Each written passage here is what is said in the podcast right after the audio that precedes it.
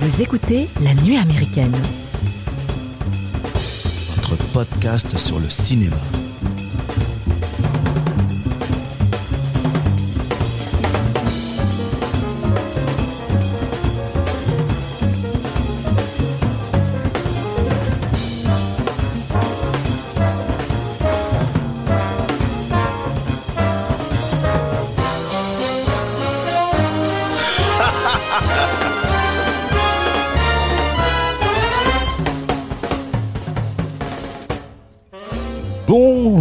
Les amis, vous aimez le cinéma et comme nous, parfois vous êtes de mauvaise foi, alors soyez les bienvenus à la table de la nuit américaine car autour de cette table il y a la crème de la crème de la critique cinématographique. Au menu d'aujourd'hui, nous vous servirons en plat principal Léon, le film de Luc Besson sorti en 1994 avec à l'affiche Jean Reno, Nathalie Portman, Gary Oldman et Daniel Aiello. En deuxième partie d'émission, nous parlerons du slasher slash Wood Unit, des ados des années 90, Scream, la franchise a eu la très très bonne idée de sortir en ce début d'année 2022 son dernier opus. Puis nous irons boire une bière au bar The Dickens tenu par Ben Affleck. Ben Affleck. Pardon. Ben C'est super comme nom. Le mec, il flex. Il flex tout le temps sur son bar.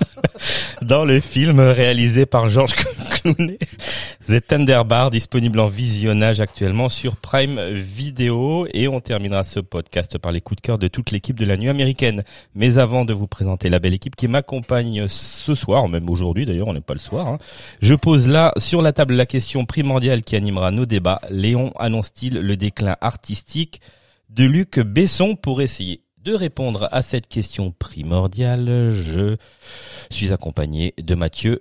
Bonjour Mathieu. Bonjour Mike. De Loris. Bonjour Loris. Et là, cette fois-ci, je te regarde toi. Bonjour Mike. Et Julien. Bonjour. Salut. Julien.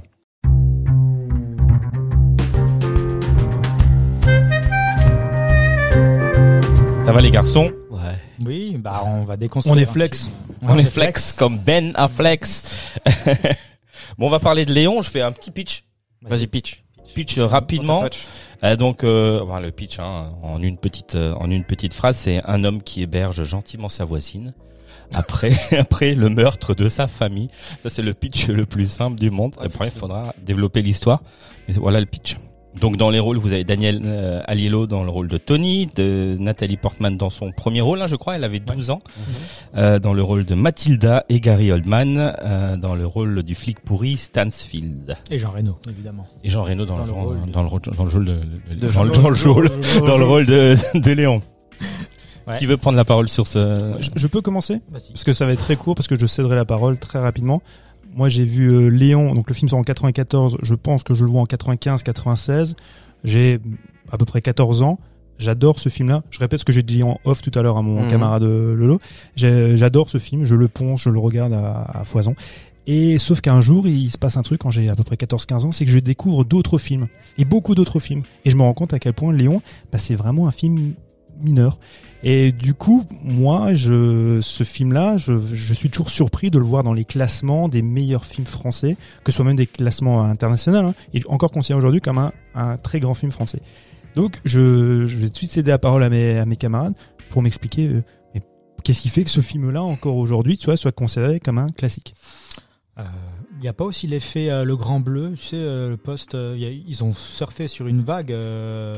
Luc Besson, États-Unis, il a, fonctionné le Grand Bleu États-Unis? C'est pour ça que Léon était attendu et que ça a marché. Ah, entre temps, t'avais Nikita. Le, Grand Bleu, c'est c'est un succès énorme en France. C'est un film générationnel.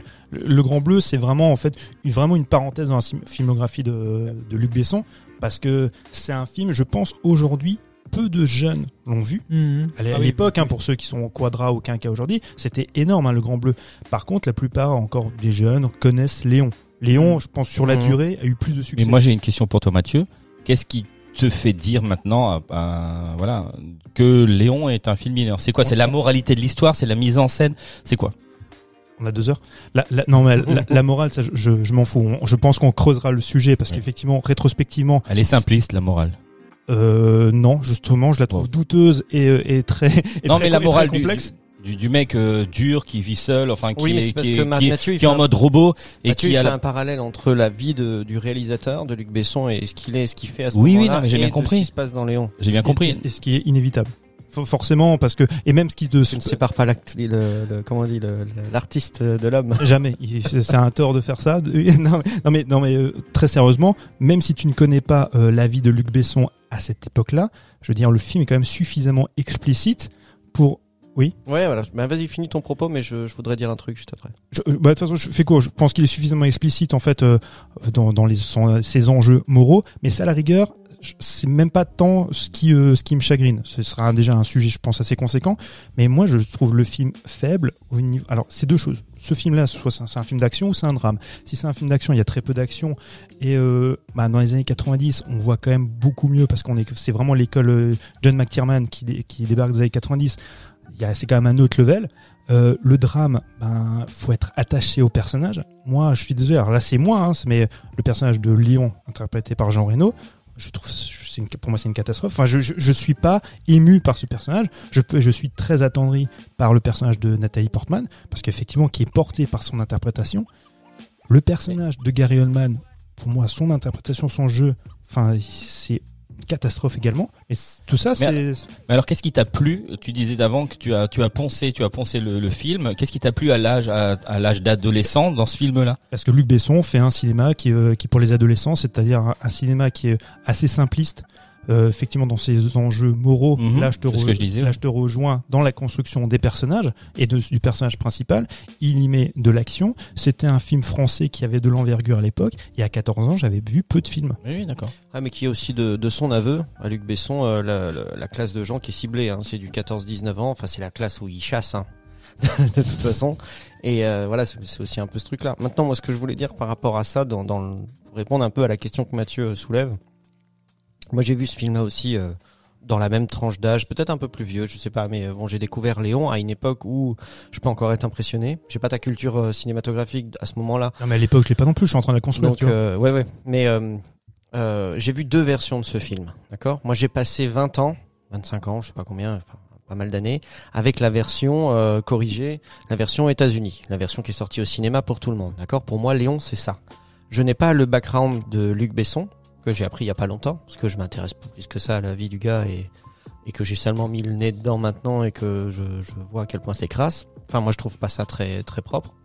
Mais et, et du coup, la director's cut de Léon, qui a 25 minutes, 26 minutes de plus et qui contient en gros euh, tout ce que je pense les parents bienveillants de Nathalie Portman, qui malgré euh, l'autorisation qu'ils ont eue de la faire jouer dans un film comme celui-là, ont essayé de censurer.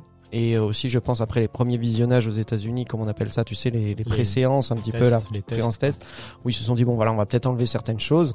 En fait, ce sont deux films totalement différents. Dans la première version que moi je connais, que j'affectionne, parce que enfin moi je trouvais que l'action, même si elle n'était pas euh, euh, grandiloquente, on va dire, il y a des moments euh, ponctuels d'action qui m'ont plu. Euh, le, le- les personnages, moi j'ai réussi à avoir beaucoup d'empathie pour l'un, pour l'autre, peu importe. Euh, à l'époque, Gary Oldman, je le trouvais complètement taré et il me faisait peur, au même titre qu'il fait peur à tous les gens qui l'entourent et qui sont même censés être ses collaborateurs. Mais quand j'ai vu la version, euh, là il y a, y a peu de temps, donc j'ai vu la nouvelle version, la version longue avec ses ajouts qui dénaturent complètement la, la, la, la vision que j'avais de la relation qu'avaient Nathalie Portman et Jean Reno, donc Léon et Mathilda. Euh, c'est plus du tout la même chose. On part d'une relation euh, père-fille, euh, Qui était- qui était protecteur, déjà ambigu. qui était mais cinéma. on pouvait laisser ça à euh, tu peux l'interpréter de la manière où elle c'est une gamine euh, qui a grandi dans un dans un dans un environnement qui est malsain parce que son père c'est un petit malfrat de très bas étage et qui est un homme très peu respectable la maman de substitution c'est une prostituée Euh, elle a j'imagine parce qu'on nous le montre une fois dans le film mais ça doit pas être la première fois que ça arrive euh, elle voit son père avoir des rapports euh, au milieu de la journée euh, dans les pièces de la maison, enfin un peu tomber dessus. Elle, elle a un rapport à la relation euh, homme-femme, père en père-mère, euh, tu vois, qui est très malsaine. Et du coup, avec euh, son regard d'une fille de 12 ans, on peut l'interpréter comme étant tout simplement Un une fille. Ouais, non, mais c'est- non, non, c'est pas ça. C'est-à-dire qu'elle, elle a une mauvaise, elle est jeune, et elle a une mauvaise vision de ce que ça doit être la relation d'un homme et une femme. Ouais, ouais, c'est ça. Tu vois, Mhm. elle a, elle a pas de, voilà, c'est le problème, il est là, c'est qu'elle, elle a une mauvaise éducation et que le- le- la sexualité est déjà très présente alors que ça devrait pas l'être. Et lui, il est illettré.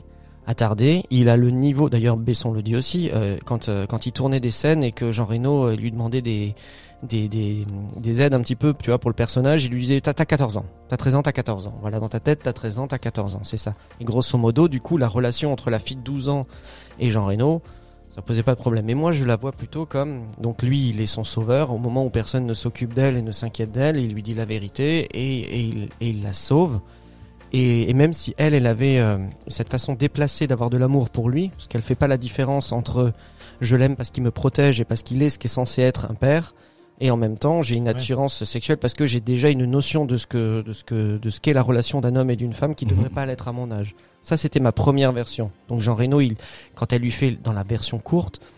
Euh, Il y a des très les avances, enfin les, les quelques moments où elle lui dit des trucs euh, euh, qui pourraient être mal, enfin comment dire malsains, lui il a une réaction qui, même s'il est euh, un peu attardé, on va pas attardé, mais qu'il est un petit peu euh, lent, on va dire, ou qu'il a pas vraiment sa place d'adulte, il arrive à lui dire que c'est pas bien ce que tu fais. Quand elle lui dit je t'aime, il lui dit euh, comment est-ce que ça comment tu peux savoir que tu m'aimes alors que tu as jamais été amoureuse? Elle me dit ah bah je le sens dans mon ventre, j'ai plus mal. Je dis bah je suis content que tu plus mal au ventre, mais bon ça s'arrête là.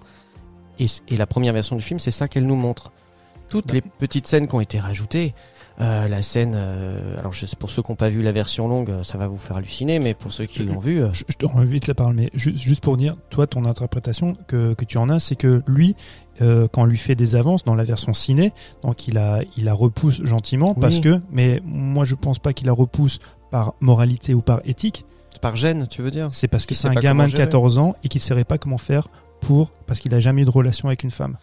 Et en fait, et, et c'est là où, où moi je trouve ça encore plus inquiétant, c'est qu'il est juste et c'est ce que va nous prouver la version longue, c'est qu'il est jamais dans la position justement de je dans ces cas-là, dans les relations, ces relations ambiguës, dans le l'adulte responsable. Mmh. c'est parce que c'est Oui. un adolescent qui voudrait bien mais qui ne sait pas faire. Ouais, Et moi je trouve ça très inquiétant. si tu- non, mais je veux dire- Et c'est pour en quoi je peux pas avoir d'attachement avec ce Mais ça, personnage. je le pense pas, parce que ça, enfin, c'est pas que je le pense pas. Pour moi, ça, c'est pas encore inquiétant, dans le sens où je ne sais pas qui est derrière cette histoire. Tu vois ce que je veux dire? Le personnage, vraiment. C'est-à-dire le personnage de Luc Besson.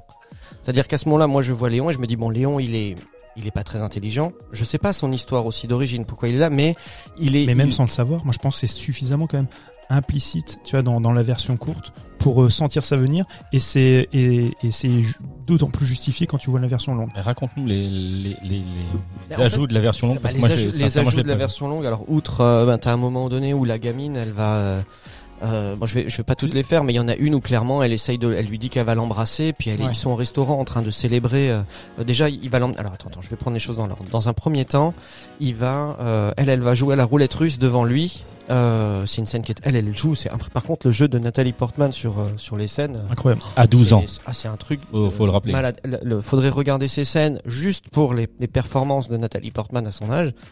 Mais pour ce que, ce que veulent dire les scènes, ça va vous changer euh, la vision du film. hein. C'est clair, net et précis. Donc, elle dit, je vais jouer à la roulette russe. euh, soit tu me gardes et euh, en gros tu m'apprends à devenir une nettoyeuse. C'est ce qu'on comprend déjà dans le premier, dans la première mouture. Euh, soit je, en gros, je me tue quoi. Et euh, elle dit, si t'as un petit peu d'amour pour moi au fond de toi, euh, tu vas m'empêcher de le faire. Et lui, en plus, comme c'est un assassin professionnel et très très très doué, au moment où elle lance euh, le, le barillet, il sait au bruit que ça fait. Il lui balle. dit, il y a une balle dans la chambre et tu vas mourir. Et en fait, euh, au dernier moment, bon, il évite le, le- le coup. Alors elle, elle est décidée à le faire. Elle est vraiment Nathalie, le personnage de Mathilda, elle est vraiment, euh, elle est vraiment suicidaire. Elle est vraiment au, au bout de ce qui peut être tout ce qui est euh, le peu de choses pour lequel elle avait de l'importance est, est mort et a été détruit quoi.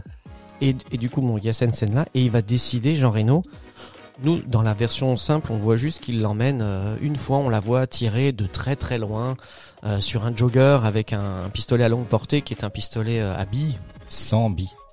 Si, elle a, elle a une Si, petite bille en une petite plastique. bille Ouais, dedans. D'ailleurs, le mec sur qui elle tire, apparemment, doit être euh, quelqu'un de connu parce qu'il a des gardes du corps.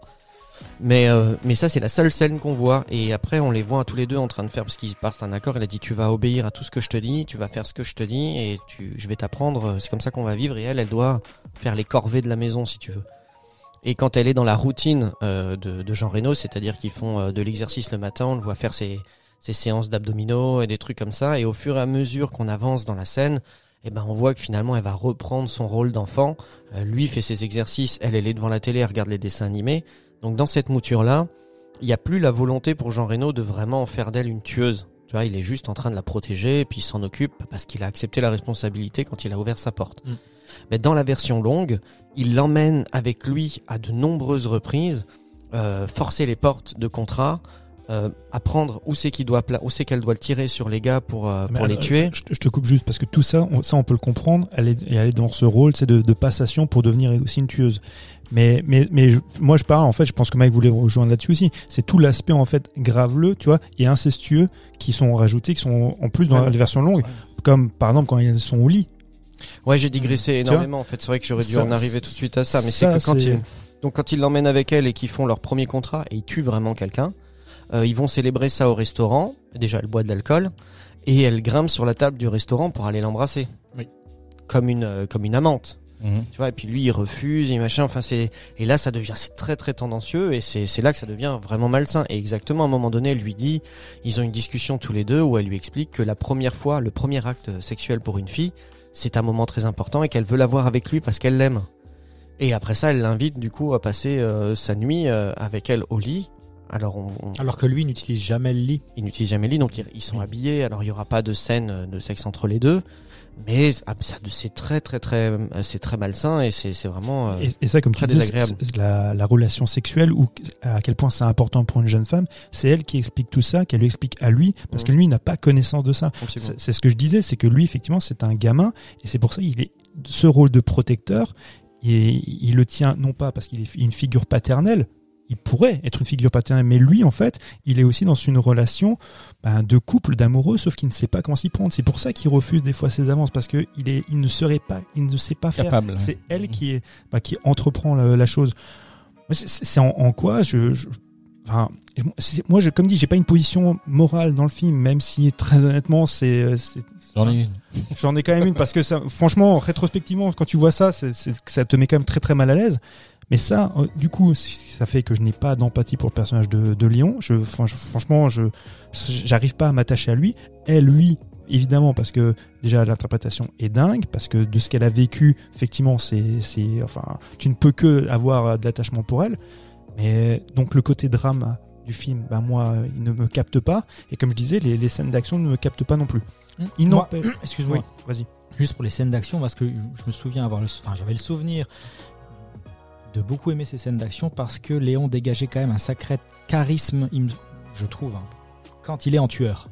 C'est le mec ultra froid Absolument. qui arrive, qui maîtrise tous ses gestes. une ombre. une ombre, il sait exact- exactement ce qu'il fait. Et je trouvais que c'était assez bien filmé, notamment la scène où il arrive et il, il, euh, il tue, je sais pas, bah, il tue Le tout euh, premier Lan, quand il tue Non. le collaborateur de Gary Oldman, là, à un moment, quand il est en train de dealer avec des, euh, je crois que c'est un, un- Ah, avec un mafia. Chinois Il arrive, tu vois juste son bras, pa, pa, pa, qui, qui assassine un peu les gens. Et il lui dit juste euh, ni femme ni enfant. Voilà, il y a ce côté, moi je trouvais très très clean dans cette mise en scène là et dans euh, la manière de montrer comment il est quand il est un tueur, qui était, bah c'est assez grisant quoi. Quand tu le vois, euh, Il y a le côté clinique du personnage. Ouais. euh, pour ce côté-là, moi je le trouvais qu'il était vachement cool. Mm. Après, c'est vrai que tout le reste, je vous rejoins euh, clairement, mais euh, moi c'est ce que j'avais ça en souvenir en tout cas, et c'est ça que j'avais aimé. Ce côté clinique, ce côté un peu cool, euh, moi je trouve, alors c'était le rôle était beaucoup plus court et plus restreint, mais je trouve qu'il était mieux amené dans Nikita, c'est quand il fait son personnage. bah, il a de- le même. Oui, bah, il C'est sort. le même rôle. pas en la- fait, hein. C'est pas- alors il a pas le même nom, mais c'est de là que découle Non, mais- le, non, mais le bien sûr. scénario de, de Léon. En fait, je crois Mm. qu'il me semble, si je dis pas de bêtises, euh, que Besson, en fait, euh, il a déjà euh, le cinquième élément en ligne de mire, mais c'est long, ça prend du temps, ça machin.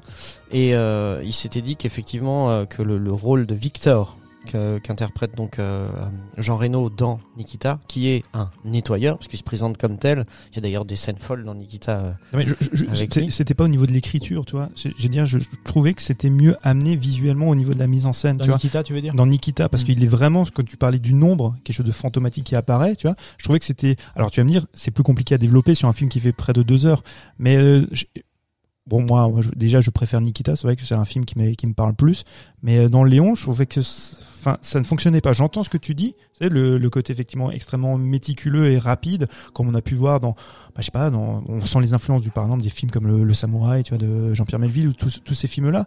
Mais moi, ça manquait justement de charisme.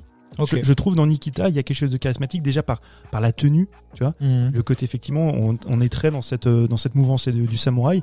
Là, il y a quelque chose. Moi, euh, moi, je vois juste un bonnet qui fait 40 degrés dehors à New York, qui porte un manteau avec un bonnet sur la tête, tu vois, et qui repousse les avances d'une gamine de 12 ans parce qu'il voudrait bien la sauter, mais il sait pas comment faire parce que dans sa tête, c'est un gamin.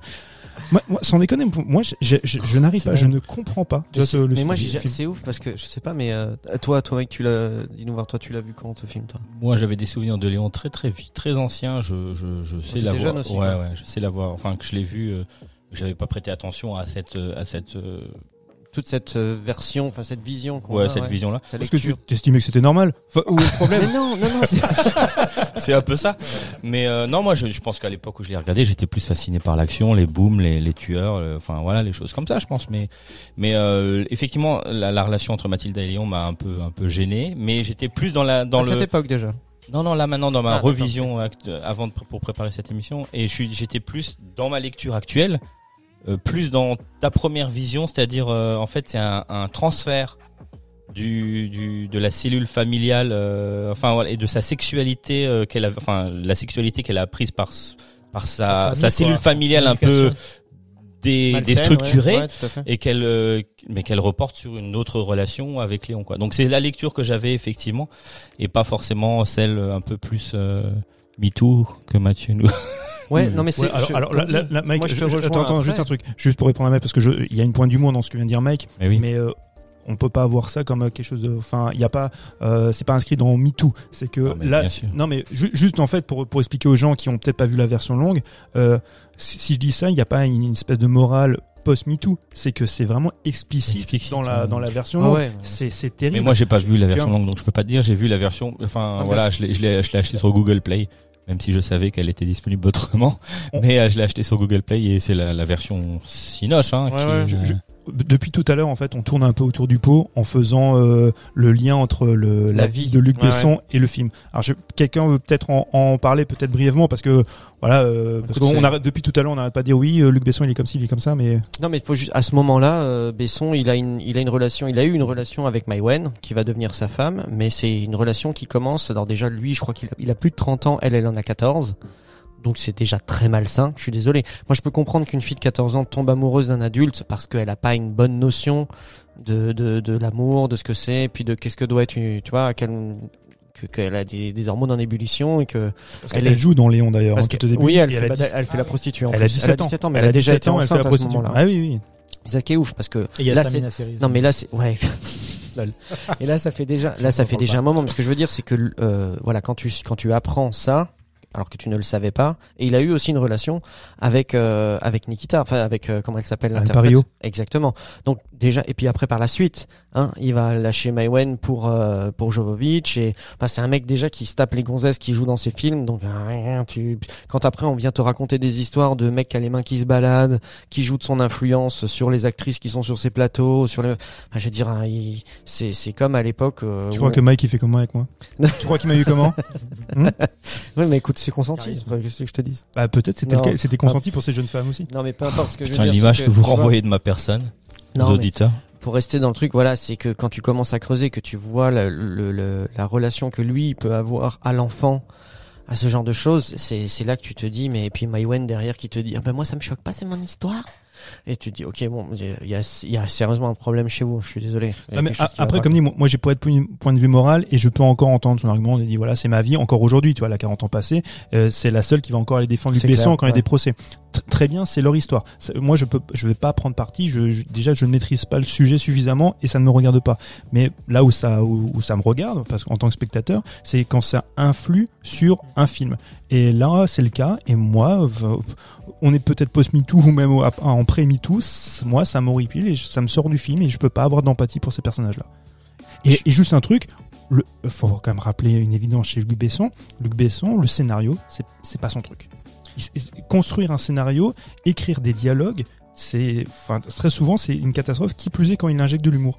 Luc Besson, on se rend compte que ses meilleurs euh, scénarios, bah, c'est quand il était co-scénarisé par euh, Pierre Jolivet. Sauf qu'il s'est pris la tête avec, euh, avec Jolivet. même. hein, ouais.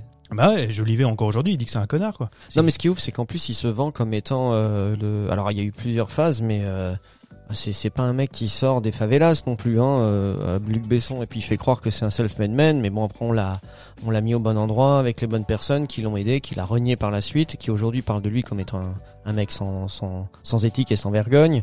Enfin, je veux dire voilà, c'est c'est après peu importe. Il a fait des choses pour le cinéma peut-être parce qu'il a quand même aussi euh, EuropaCorp, c'est lui, hein. ouais. Non, mais il, il a du talent. Moi, moi, j'ai toujours, je pense toujours que Luc Besson, c'est un mélange entre, attention, hein, je, je fais un- vraiment un grand écart entre Spielberg, parce que c'est comme ça qu'il était vendu au début, c'est entre Spielberg et Harvey Weinstein. Et, euh, mais euh, non, mais déjà en tant que personne, mais même en tant que producteur Ah, et, de, et de génial. tout ce qu'il a, de tout ce qu'il a Oui, fait. vrai, en fait. Eh ben, c'est un peu. Oui, oui. Il aurait voulu être. Il y a un peu de Lucas aussi, non? Oui, il y a un peu de Lucas aussi. Se poudrer un peu de Lucas. Ouais, mais c'est ça. En, en fait, non, mais euh, très clairement. Spielberg et Lucas, ce sont ses influences quand il se met au, Mhm. au cinéma et on le voit. Moi, je- on peut pas nier qu'il y, y a un talent de metteur en scène. Dans ses premiers films, moi, son- le dernier combat, je trouve que c'est un film incroyable. Encore aujourd'hui, je trouve que c'est Mhm. vraiment une claque, quoi. Ce bouet, je trouve ça sympathique, mais c'est un peu plus compliqué. Nikita, j'aime beaucoup. J'ai jamais été vraiment fan du, du Grand Bleu, même si c'est plutôt un joli film. Hein, avec Jean-Marc Barr. Mais euh, cinquième élément, moi j'aime bien. C'est vrai que j'aime bien le cinquième élément. Après, j'ai lâché l'affaire. Les productions, j'en parle même pas parce que les productions. Et Besson est arrivé comment dans le cinéma? Je crois que Julien, tu voulais en parler, toi. plus- ouais, mais c'est en plus il se fout de la gueule de de Lecomte à un moment donné. Le compte. Le compte. Euh, euh, Lecomte. euh, Henri? oh oui, le Ah joueur bah, de- ça, tout le monde se foutait de sa gueule. Hein. Euh, non, c'est un réalisateur français au début qui disait il fait euh, il fait les bronzés, il fait les trucs. euh, Ah oui, oui, le- oui, oui, et oui. euh, il dit euh, il, fait, le compte, ouais. il fait de la merde, c'est de la merde et puis c'est quand même le mec qui nous fait cinq taxis, enfin qui nous produit cinq taxis. Mhm. Tu vois donc, Il euh, s'est pas arrêté rapidement quand même pour Taxi? Non non, non, Non, non, il, est- non. il a Il y produit a des trucs que cinq. t'as même pas vu Lolo. Il y a des taxis ils font du, ils sont en chenille sur des pistes de ski. Ça t'as pas vu ça. Il y a le dernier qui est sorti il y a quoi? Il y a 2-3 ans et que euh, il a changé un peu les persos aussi parce qu'une part bonne taxi était en blanc. prison. C'est avec. euh, Sami Nassiri Non, non, après, il a fait Oh avec euh, l'autre, les deux humoristes là, qui étaient des, les Kaira. Ah oui, Oui, oui. euh, Ah, Gaston Bide. Gaston Bide, voilà. Mais toi, tu voulais revenir sur l'histoire de, de Besson et son arrivée dans le cinéma. Tu peux, il est arrivé comment Par la petite porte euh, Ouais, il mais non, c'est- alors c'est parce que, parce que- non, il mais a c'est- défoncé coup de Par les fenêtres. c'est dingue. Enfin, c'est parce que je, je- quand tu quand tu écoutes l'histoire, quand tu essayes de savoir, t'as as plein de versions différentes. Hein. T'as celle euh, de l'intéressé qui lui forcément euh, euh, édulcore son histoire ou pas, hein, mais il aime bien raconter une histoire où euh, il s'émancipe de ses parents, il prend ses valises et puis il part euh, avec son baluchon euh, sur Paris pour aller sur les sets et puis pour apprendre à la dure. Alors qu'en fait, son père, euh, qui est, euh, enfin, son- ses parents se div- divorcent, d'accord. Lui, bon, il a eu une expérience un peu traumatisante en plongée, euh, parce qu'il manque, euh, il manque de mourir euh, d'une manière assez drôle d'ailleurs, hein, parce qu'il me semble qu'il plonge alors qu'il a une sinusite ou un truc comme ça. Il a les sinus infectés. Il descend, ses sinus gonflent, euh, abîme ses nerfs optiques, et au moment où il veut remonter, hop, il fait perd la vue. Donc, ouais, franchement. donc euh, il redescend, la vue revient, il remonte, la vue part. Enfin bref, c'est un truc comme ça. Il, il va étouffer quoi, parce qu'il arrive quand il remonte, il voit plus rien. Enfin, il y a tout un truc comme ça. Bref, on, finalement, fini la plongée pour lui, qui était plus ou moins sa passion, parce que ses deux parents étaient instructeurs de plongée. Enfin bon, tu vois, il y a tout un truc. Mais c'est pas voilà, c'est pas un petit gars qui sort de la rue euh, qui a rien à bouffer. Oui, ses deux oui, parents, oui, ils sont à la cool et il fait de la plongée. Hein, on est bien. Et puis, euh, ben du coup, à un moment donné, il faut qu'il se tourne vers autre chose. Hein, faut bien qu'il s'occupe.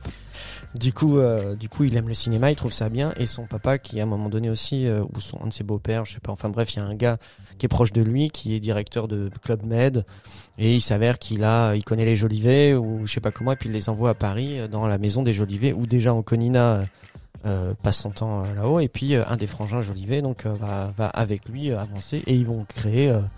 Donc il y a, je crois que le, comment il s'appelle? C'est pas Marc Jolivet, c'est l'autre Pierre, c'est ça? Alors, Pierre Jolivet, Jolivet. c'est le scénariste. ouais, Marc Jolivet, c'est le comique. Pierre Jolivet ouais. qui sont humoristes un peu tous les deux aussi puis même je crois Oui, qu'il fait pas de la musique aussi il y a un truc parce Ah. qu'il va lui faire son clip Ah, mais Pierre, c'est un, c'est un touche à tout. Ouais, ouais. Ouais. Il a fait de la scène. Enfin, il était comédien, musique. Enfin, en gros un mec qui a du talent, il- quoi. il va l'aider à faire son clip euh, vidéo musique et puis de là ils vont se dire bon bah voilà ils vont faire un premier euh, il va faire un premier court métrage Besson qui s'appelle le je sais plus maintenant ce- le titre de son film Le, le petit gris. non c'est pas le si euh, attends attends attends qu'il a été adapté c'est ça qui a donné son Le dernier combat, il a, il a- c'était un court métrage à la base? ouais ouais avant il fait un petit court Ah, métrage me et d'ailleurs c'est fait avec euh, 3 francs 6 sous quoi tu vois bien que c'est euh, Mais le dernier combat, c'est classe. Et le dernier combat, classe. voilà. Et c'est le dernier combat. classe. Pareil, il y a la rencontre avec Jean Reno euh, qui va être, bah, du coup, au Serra.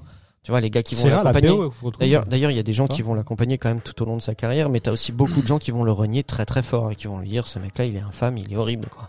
N'aime pas bosser avec lui. Bref. T'as tiré Arbogas, ouais, qui fait la photo depuis Nikita. Ouais. Et la, la, la photo, il y a, on peut la, effectivement, je la sauve quand même dans, dans Léon. Il y a des, elle est très chaleureuse. Il y a, un- il y a des beaux jeux aussi avec euh, d'ombre. C'est effectivement, il y a une des scènes où, où lui, il apparaît derrière un, derrière un mafieux. Ouais, ouais, et tu vois juste son couteau. visage à lui et tout. C'est vraiment, vraiment bien foutu. Et la BO d'Eric Serra, je disais, elle est, elle, est, elle est aussi assez chouette, quoi.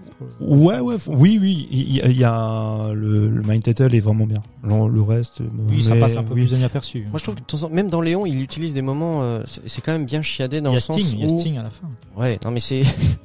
il y a, il y en fait le, le, le- On Ça a dû, y a ça a quand dû lui même. coûter une blinde, ça. Ces musiques ont une bonne empreinte et elles arrivent à te mettre à la bonne place dans certaines scènes et elles accentuent le sentiment. Tu vois, euh, je, je- par exemple, pour rester dans Léon, euh, la, la scène où, euh, où Mathilda euh, arrive dans le couloir, elle a été faire quelques courses pour Léon, elle, elle est au courant de rien, puis elle arrive, puis ça a été le carnage total. Ça, c'est une bonne Elle, scène, elle, est- elle est magnifique et elle est obligée de traverser le couloir en faisant mine de rien, alors qu'elle sait très bien, et puis elle voit d'ailleurs hein, que sa famille vient d'être massacrée, et elle se dirige, elle est devant la porte et elle sonne à la porte en espérant euh, que, bah, que Léon ouvre d'ailleurs.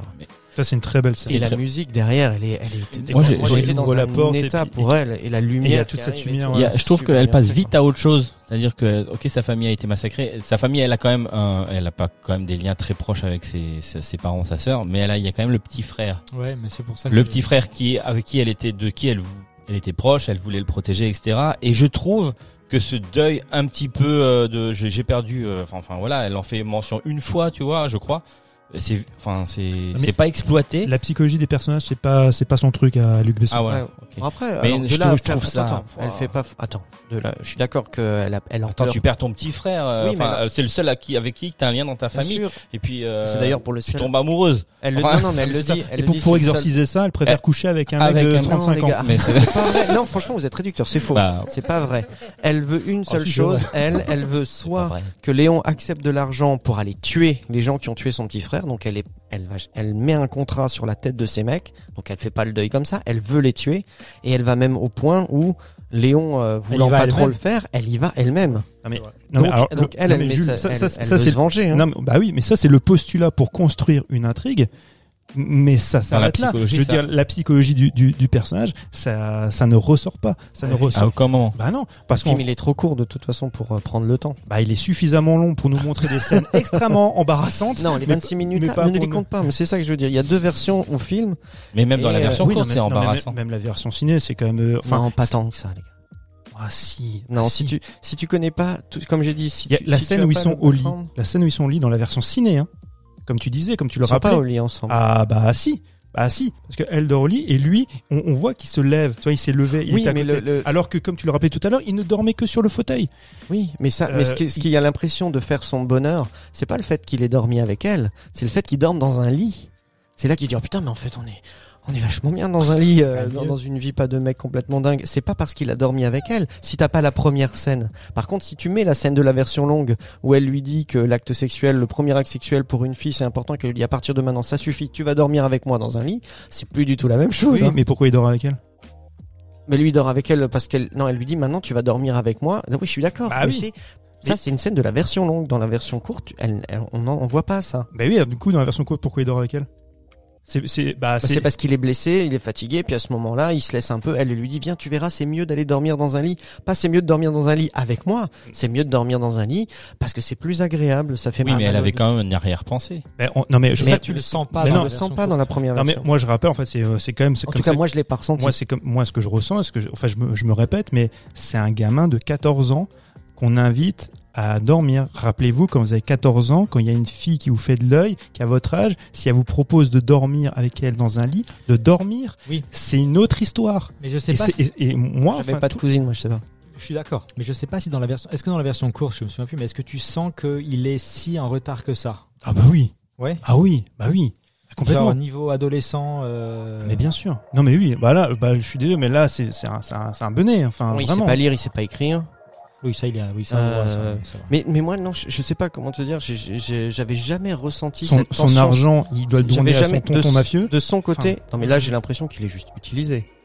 Tu vois, comme il sait pas lire, il sait pas écrire. Bon, le mafieux il lui dit bon, Il compte pour lui. ouais, j'ai formé un mec à assassiner. Euh, T'inquiète, moi je te garde tes sous. euh, Quand t'as besoin d'un peu d'argent, je te le donne. Mais là, sous, il les reverra jamais. Tu vois, moi c'est ça que je me dis, c'est juste qu'il est utilisé, c'est Mhm. aussi simple. Et quand il dit, euh, bah, il faudra les donner à, à la fille Mathilda. s'il m'arrive quelque chose, il se dit, ah, putain, je les ai pas, Euh, ok, bah oui, je lui donnerai, t'inquiète pas. C'est c'est en ça que c'est un gamin qui est responsable et qui sûr. comprend rien des situations. Mais- c'est pour ça que je lui prête pas non plus euh, l'intention, quand moi je le regarde, ne sachant pas, euh, comme dit que Besson, il aime les petites filles, euh, à ce moment-là, moi je, je, je vois pas euh, le mal, en fait, tu vois, inhérent à, Pour moi, c'est quand la relation patent. des deux personnages. Pour moi, ça me semble quand C'est même assez, c'est- limite, mais moi, je sais pas, moi, ma, ma- mon cerveau conçu normalement, Et- il arrive toujours à se dire, euh, il passera jamais cette étape et ça restera une relation. euh, regarde, protecteur, les, les jeux de, enfant. les jeux de séduction quand ils font le, le ils font ce jeu où ils se déguisent en personnalité du cinéma. Mais ça, je ne l'ai Et- pareil, je l'ai pas vu quand j'étais jeune et que je l'ai vu. Maintenant, je, l'ai- je l'ai vu plus grand, je la vois arriver, je vois tout de suite son, son slibou la dentelle. Ouais, Son petit- Je dis déjà d'où il sort? c'est ça. Oui, c'est vrai. C'est- c'est- il, il est à qui le sliboule là, de C'est à cette taille-là. C'est T'as été le piquer à ta maman quand t'as fait tes valises ou t'es parce que t'es parti sans quasiment rien? Ah. Donc il sort d'où ce sliboule Enfin, moi, moi c'est c'est ça qui m'inquiète toujours avec Luc Besson, c'est que il, parce que c'est censé être à la fois une séquence humoristique. L'humour chez Luc Besson, c'est toujours très bas du front, ça marche pas. Mais si c'est pas drôle, du coup, c'est inquiétant. C'est typiquement le genre de scène, tu vois, qui est un peu inquiétant. Il faut rappeler, enfin, en plus, là où lui s'est véritablement abonné, c'est que donc il est fan de comédie musicale. Il va voir les comédies musicales avec euh, Jane Jane Kelly, c'est ce qu'il va voir au Cinoche. Elle lui fait, euh, lui fait Marilyn Monroe, connaît pas. Bon, il a pas vu beaucoup de comédies musicales. elle, elle lui, elle lui fait, euh, tu vois, Charlie Chaplin, connaît pas. Je- je- bon, le mec il connaît Jane Kelly, mais il connaît pas. Et après, euh, celui- elle reconnaît, il reconnaît qui? Euh, Ah, Keaton Chaplin. Non, Ah non, et lui, lui, il Non, il connaît pas de Chap... Si. non, non, il connaît pas Chaplin. Non, mais attends, John non, Wayne. ce qui est John génial, Wayne. c'est que lui, il fait John Wayne. Ah, c'est lui qui fait. Lui, il fait John Wayne. Donc, Ouais. il c'est un fan de comédie musicale qui ne connaît ni Chaplin ni euh, Marie Monroe, mais il fait John Wayne. Il fait John Wayne parce Jane que Kelly c'est. l'a recollé, je crois. C'est elle qui reconnaît justement. Non, mais il fait pas Jane Kelly. Lui, il fait que John Wayne. Oui, elle, non. Non, Il non. pas- Il reconnaît quand même une de ses imitations. Je, crois- je me demande si c'est pas Ed Burn. Je me demande Ah, si c'est pas, c'est pas. Audrey Hepburn. Je crois que c'est Audrey Hepburn. Bon. Et il fait, il fait euh, John Wayne. Et pourquoi il fait John Wayne? C'est la représentation viriliste et machiste. Et c'est lui, c'est la seule image qu'il a. C'est une image déformée. Il fait pas, il imite pas Jane Kelly parce que Jane Kelly n'est pas dans cette posture-là. Il imite John Wayne. Elle, elle est la petite Lolita qui le, qui joue ce jeu de séduction. Et lui, la seule image virile qu'il a, c'est John Wayne. Donc pour moi, ça construit déjà ce rapport-là, tu vois, extrêmement ambigu.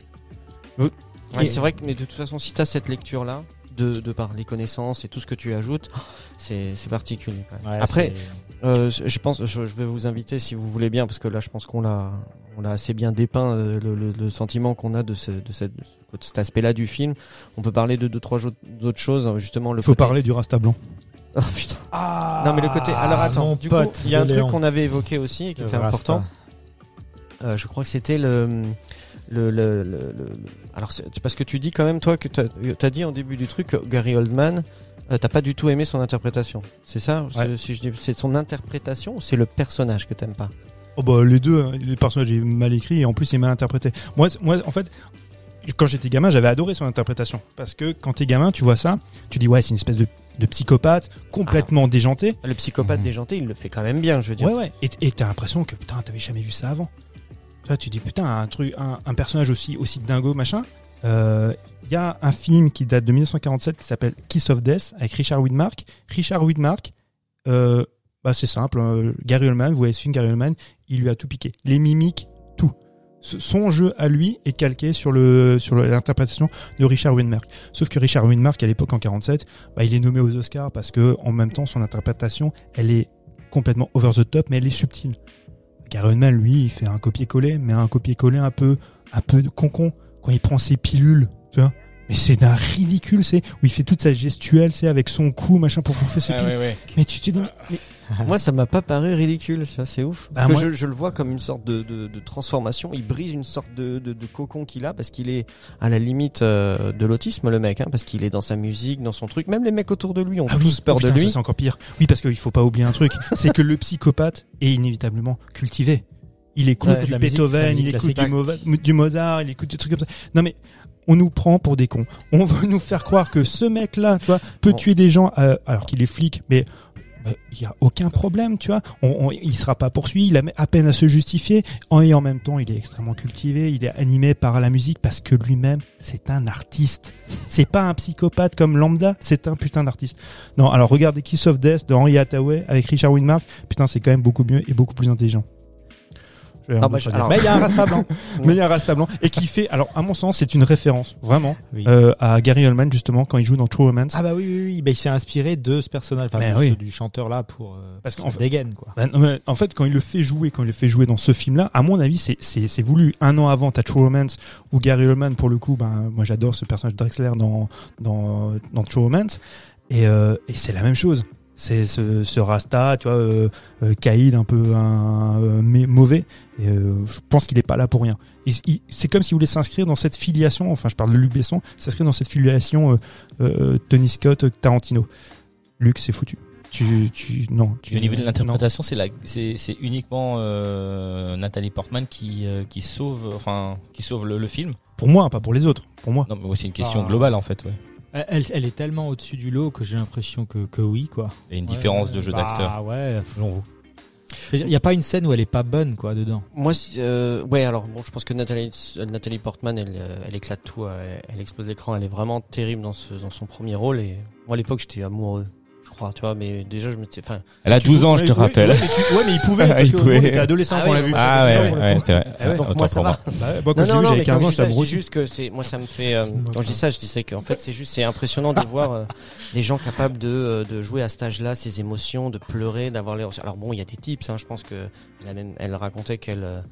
elle, toute la préparation même sur ce film est intéressante. Elle est yeux. parce qu'il y a plein de trucs qui les font. Ouais, forcément, ils te mettent des trucs de menthol pour que tu pleures et tout. Et puis, euh, elle explique aussi qu'il y a des choses qu'elle arrive mieux à faire parce qu'elle a pas la pression de pas réussir à les faire. Enfin bon, bref, il y a tout un truc. Euh, Il y, a, y a plein de choses qui sont qui ont été marrantes euh, sur la préparation pour elle. On va pas rentrer dans tous les détails, mais c'est le fait d'avoir aussi un plateau avec énormément d'armes à feu et beaucoup de trucs, sachant que pas longtemps avant, Brandon Lee est mort sur le plateau de The Crow. de The Crow. Ouais, voilà. Donc du coup, il y avait quand même une certaine euh, une certaine appréhension et puis les parents l'ont formé à l'utilisation et la Non, mais aujourd'hui, ça va beaucoup mieux. Demande à Alex Ouais, demande à ouais, Ça va beaucoup mieux sur les Quelle tournages. tristesse. Euh, bon, euh, bref, mais euh, c'est pour dire que moi, moi, moi j'avais trouvé que justement, alors, euh, bon, euh, euh, Jean Reno, il y a des fois, je l'ai même trouvé dans les yeux. Alors, vous allez halluciner, mais c'est, moi, j'ai trouvé qu'il avait le même regard. Tu vois, si tu prends le nez, les yeux de Stallone. Quand il avait Borin. pas les lunettes. Je te jure, c'était l'impression, et même dans sa façon de jouer un peu, de, de faire de- Euh, des premiers Rocky ou des trucs comme ça, enfin, qui étaient. Je me suis dit, putain, c'est marrant, en fait, ils, ils ont quelque chose tous les deux. Bref. Mais lui, donc, donc dans son rôle, euh, peut-être pas quand, il, quand tu le vois sous son aspect bené, mais effectivement, moi, la scène d'intro, euh, où tu le vois euh, limite euh, rentrer, sortir de la vie de ce mec, et puis utiliser forcément le couteau en dernier recours, qui est, de sa définition plus tard, le niveau ultime de l'assassin, c'est-à-dire là, t'es au corps à corps et tu vraiment c'est l'alarme blanche. Même si tous les mecs autour de lui jouent mal, c'est dégueulasse. Franchement, il y a des trucs où tu sais tous les euh, tous les, hommes, tout- les goons. ouais les goons, les hommes de main là un petit peu, ils font. Si tu t'attardes sur leur jeu et tu vois que c'est hésitant, que machin, enfin bon, c'est c'est assez mal foutu en final. Euh, même Jean Reno, c'est ridicule.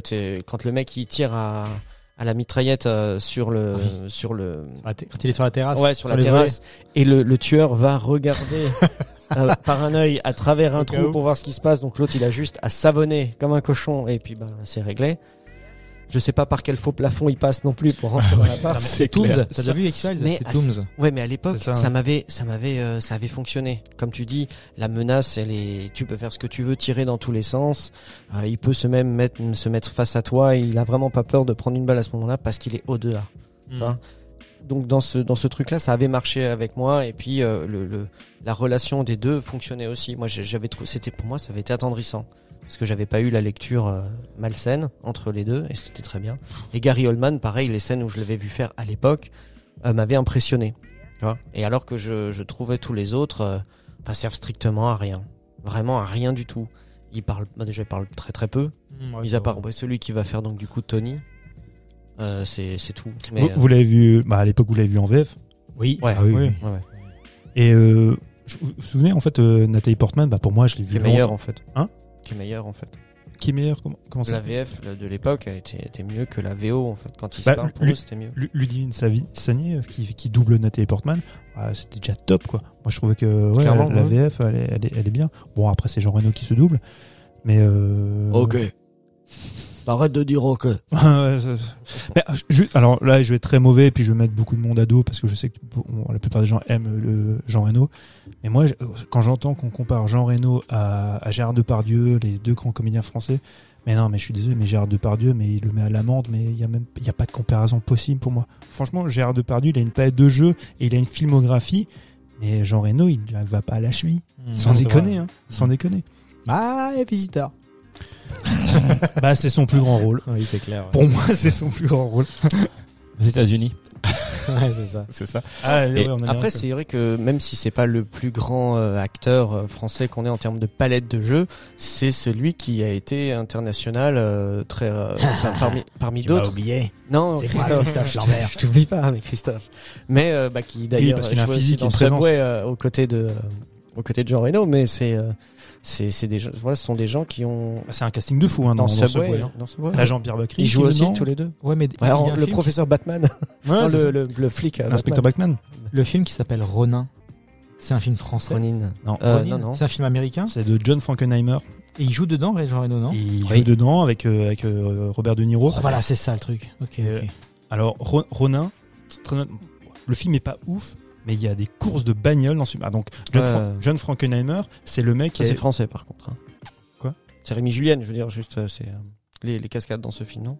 Euh, ah, mais de toute façon, Rémi est Julien. partout en fait. Non mais Rémi Julien, il a, enfin, on a tendance à l'oublier. Des fois même, je me souviens à une époque, on s'en moquait. Rémi Julien a fait des- parmi les plus grandes cascades. Il a fait beaucoup de James Bond. C'était vraiment une pointure. Il, Dans Ronin, c'était très très réaliste en fait aussi. Eh oui, C'est- ça qui était. Mais parce que John. Frankenheimer, c'est le mec qui a, qui a fait French Connection 2.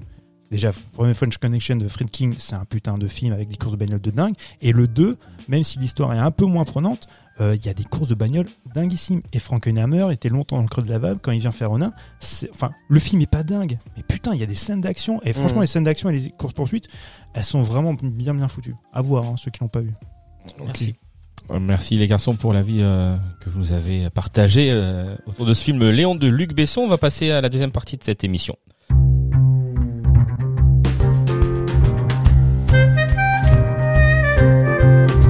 On va parler euh, de Scream. Quel est votre film d'horreur préféré? Pas Scream. Pas Scream. non, Scream, effectivement, comme je l'ai dit en, en, en, en annonce tout à l'heure au début de l'émission, est-ce que euh, c'est, on appelle ça un slasher, c'est ça? Oui, Et un fait. whodunit, puisqu'en fait, il faut ça deviner qui, euh, qui est le, qui est le, Qui est l'assassin. qui, qui est le ou les Qui est Ghostface. assassins. Les, C'est vrai, les. Alors, qui l'a, qui l'a, qui l'a vu, apprécié, qui peut me donner, euh, Moi, je l'ai pas vu. tu Je l'as suis pas là vu. pour poser des questions. Moi, je les ai revus tous. Et le dernier, tu l'as vu récemment? C'est celui qui est sorti bah, je au suis allé cinéma, le voir là au Cinoche, ouais, il y a euh, quelques semaines, je sais plus. euh, euh, ouais, quand il est sorti, là, je, ouais, je suis allé le voir au cinéma à ce moment-là. Moi, je suis allé le voir, mais Moi, j'ai sans vu Mathieu. l'affiche. Moi, j'ai vu l'affiche. T'as vu l'affiche? L'affiche qui disait le tueur est sur cette affiche. Vous avez Oh, pas vu cette ouais, affiche-là non. Si, si. Mais derrière, Oh, en même temps. Quel marketing incroyable. C'est clair. Surtout qu'en fond, il y a Ghostface, donc ça c'est fait. C'est Je jure. Je dis en fait, ils prennent Oui, pour non, des mais cons, oui. tu vois. Ils Bon, mettent- la première chose que moi je peux, enfin moi, moi j'ai j'ai j'ai j'ai vu ce truc, mais je me suis dès le début, j'ai su qui étaient les T'as eu raison. le. T'as eu raison. qu'on ne dévoilera pas. Ouais, j'ai eu raison. Ah ouais, cool. Non, on ne dévoilera pas. Le ou les, on ne sait pas. Ce qui est Mais- génial. Mais en tout que- cas, je l'ai su dès le départ. Et évidemment, mais on le sait tout de suite. Ah, et, ce, et ce- nul. et ce qui est fantastique, c'est que les, les réalisateurs, ils ont fait trois fins différentes pour que les comédiens ne sachent pas qui sera le tueur. Mm. Et même les comédiens entre eux faisaient des paris pour savoir, ah, ce sera toi le tueur, ce sera moi le tueur. Ah, dans la Mais- version mais les finale, gars, du coup. mais j'ai envie de leur dire, mais les gars, vous avez pas lu, le scénario? Au bout de 10 minutes, tu comprends, Tu qui sera qui le tueur. sera, quoi. oui. Enfin, franchement, si tu as vu un peu des films, voilà, des slashers, des Wood Unit, machin, putain, mais c'est cousu de fil blanc, quoi. Ou alors, tu te dis qu'ils mettent les pieds dans le plat exprès. Ouais, mais ils sont pas suffisamment finaux parce que les gars, on les connaît, euh, ils sont pas très très finaux. Non, non, enfin, Donc c'est pas Wes Anderson qui a fait euh, Wes Anderson. Wes Anderson, c'est c'était sûr que c'était pas lui. Ouais, c'est c'était Wes. Craven non plus. Wes Craven. C'est- pardon, excuse-moi. C'était un Wes. Malheureusement. Wes Craven. Un qui, Westman. euh, pardon, un Westman. Alors même pour Wes Craven, euh, là c'est pareil, hein, je, je me faire insulter, mais Wes Craven n'a pas fait que des bons films. hein. Et euh, il a le premier Scream est bien, les trois autres, enfin ça c'est mon avis, c'est déjà très mauvais. Et, et le et alors le, ce, le- ce dernier Scream qu'on appelle donc le Scream 5, Enfin, c'est- une, mais c'est une catastrophe. Le film, apporte en fait? Rien? que dalle. Le, le film, c'est ce qu'ils appellent maintenant un requel. Donc, Oui, en ça, fait, ouais. c'est, c'est une- en fait, c'est, c'est, c'est tout nouveau. Ça vient de sortir, c'est tout neuf là. C'est une séquelle, on va dire, mais qui joue sur la nostalgie et qui est une relecture de l'œuvre Ah, originale. donc très méta, c'est ça? Mais c'était déjà. mais toute la saga est méta, c'est vrai, que là, c'est méta caca. Il faut se dire, la, la séquence d'ouverture, elle, c'est un, un plagiat de la séquence d'ouverture du premier euh, de, de Wes Craven. Mhm. Dans le ver- la version originale, avec Drew Barrymore, cette séquence-là, Ça le fait. ah putain, mais c'est une leçon de mise en scène. Oui. Mais vraiment, Oui, tout oui. le film n'est pas à l'avenant, mais cette séquence-là, Mhm. c'est une leçon de mise en scène. Encore aujourd'hui, ça fonctionne de ouf, quoi. Surtout qu'à l'époque où ils avaient été malins, c'est que sur l'affiche, c'était Drew Barrymore.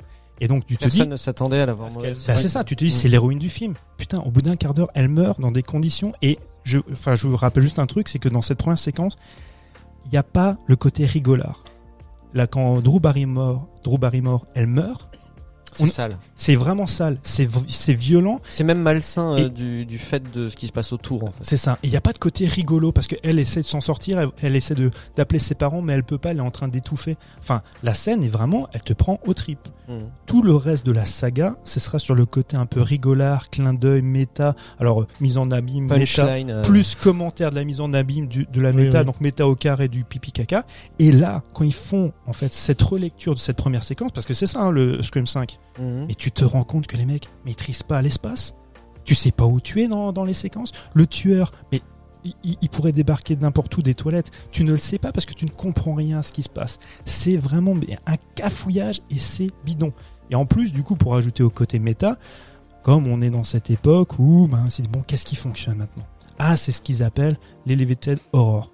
Donc, elle va dire oui, mais moi, j'aime pas les films de slasher et. Hereditary, tout ça. Moi, j'aime bien les films Elevated Horror. Déjà, il y a un truc, ça c'est un truc de journaliste. Elevated Horror, pour moi, c'est une aberration. Non pas les films qui sont associés à ça, comme Hérédité, ces sont des définis films que ça, j'adore. définis-le parce que je vois pas de quoi tu parles. Elevated, c'est au-dessus, au un peu au-dessus. Ah, c'est avec un, ok. Oui, d'accord. Donc, on estime qu'on fait du Avec un peu cinéma plus d'esprit. un du peu cinéma. plus d'esprit. autorisant avec un point de vue, tu vois, sur la société. Euh, les gars, euh, Romero, Carpenter, ils faisaient déjà ça à l'époque, mais ils n'avaient pas la prétention de dire nous on fait de horror. Mais c'est ça, le, le retour, les, les morts vivants, tu vois, zombies, c'est ça. Mais maintenant, comme il faut rentrer dans les cases et que la critique institutionnelle s'intéresse à ces films, et c'est dire non, nous on regarde pas du film d'horreur, du cinéma d'horreur, nous on regarde de horror parce que le, Il y a un message derrière. parce que pour- le film d'hor- d'horreur, bah, c'est pas pour nous parce que ça c'est bêta, c'est adolescent. Mais je vous emmerde parce que moi j'aime le cinéma cracra aussi, j'aime le cinéma d'horreur qui tâche et j'aime bien le cinéma ce qu'ils appellent bêtement l'évité horror. Mais c'est la même chose. Mhm. Ça s'adresse en fait à un même public, à un public qui aime ça.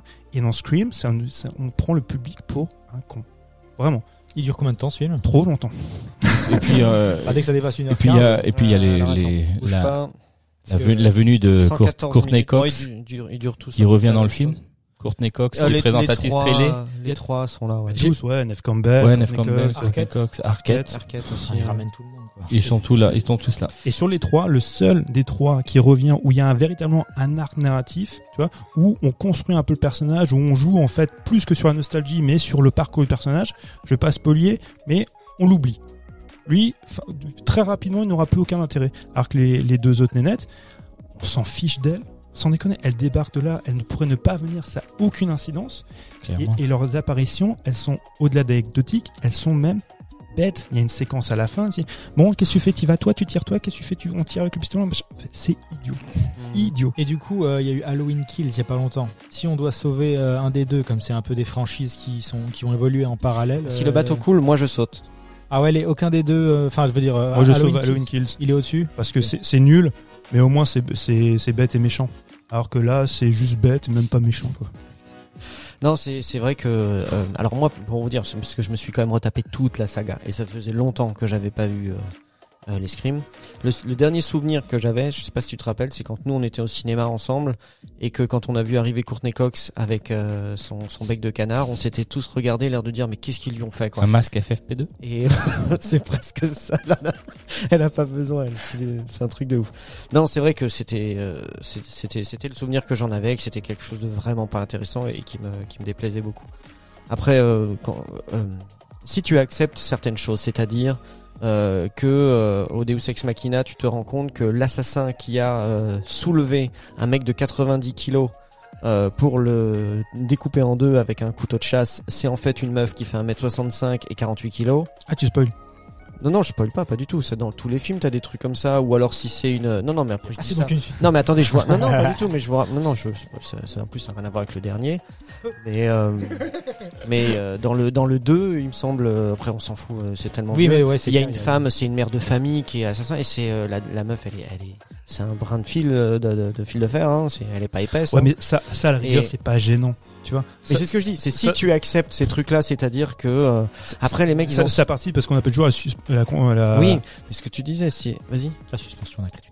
c'est ça, la suspension consentie Ok, d'incrédulité. D'accord. On- C'est-à-dire quand tu dis, tu acceptes que les mecs sortent de n'importe Mike quel Myers ne peut pas mourir, Jason Tu- ne meurt pas. Voilà, tu sais pas comment les mecs ils passent d'une pièce à l'autre euh, en l'espace d'une seconde trente. Le Sans mec qui faire était voir. derrière le mur n'est plus là. Et puis il se Et passe il un truc dans le vestibule alors que les autres elles sont dans la cuisine et elles Et personne n'entend et les coups de personne feu. n'entend les coups de feu Voilà. et les coups de couteau Mais- parce qu'elles sont dans la cuisine d'à côté et elles arrivent comment? Qu'est-ce que j'apprends? Ah, ils sont mais, morts mais tu sais, tu sais quand tu cuisines, quand tu mets la hotte, c'est souvent. Ah ouais.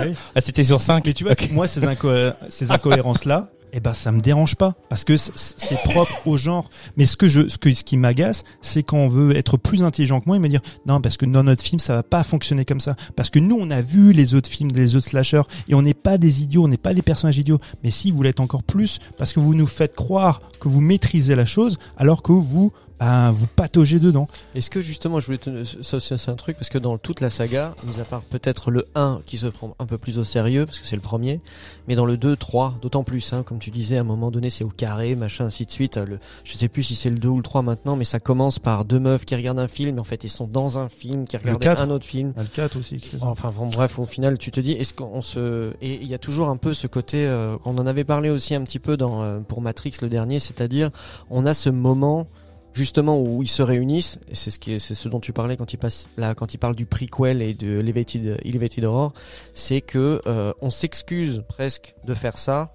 en l'analysant dans notre film. Est-ce que c'est méta ou méta caca? Justement, c'est-à-dire de euh, euh, Est-ce que c'est parce que dans ton film tu dis que tu fais de toute façon de la merde et que tu sais que tu fais de, ce genre de, de merde, c'est-à-dire tu tu prends des facilités, des, des raccourcis ou des trucs comme ça un petit peu parce que ça va marcher, parce que t'as pas envie finalement de trop réfléchir? Et euh, mais est-ce que est-ce que ça suffit à te dire? Parce que euh, à un moment donné, moi je me disais bon ok, il y a quand même une autocritique. Tu vois, ou le mec dans le, deuxième, par exemple, ou quoi, où tu te dis, bon, il est en train de dire, oui, on sait, on est en train de faire la suite euh, du slasher qu'on a fait, on va devoir voir ça, ça, ça, ok, mais moi je te l'apporte en faisant ça en plus.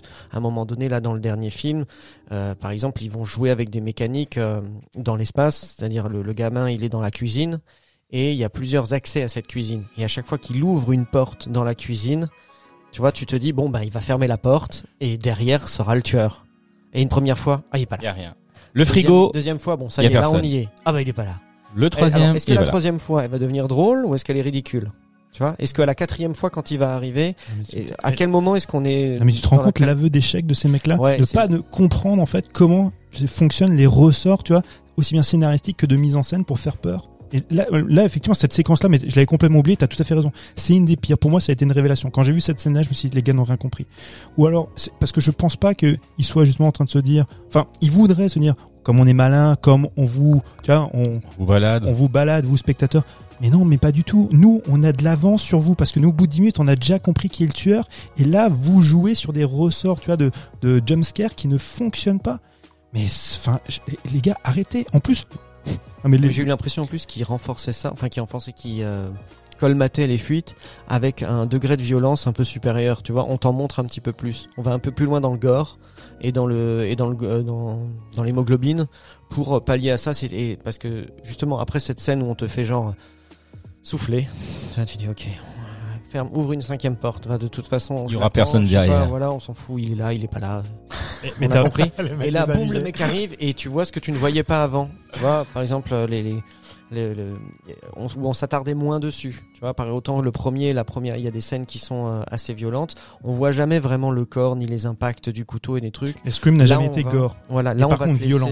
ouais, là on va te laisser euh, vraiment voir la lame qui traverse la chair, qui est plantée euh, dedans et le gars qui agonise et qui est en train de mourir et on joue un peu. on préfère Scary Movie du coup Non, c'est de la merde aussi, Scary Movie.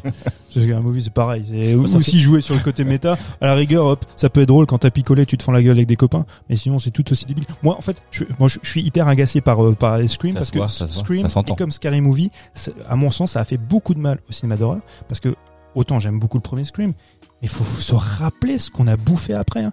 Les urban légendes, Mhm. les souviens-toi l'été Destination finale. Ouais, s'il en pleuvait. Hein. Bah ça c'est encore différent. Ah, c'est encore Destination- différent Destination finale, encore tu sais quoi, je peux encore les sauver parce qu'il y a une il y a une certaine originalité sur la mort qui est inéluctable machin.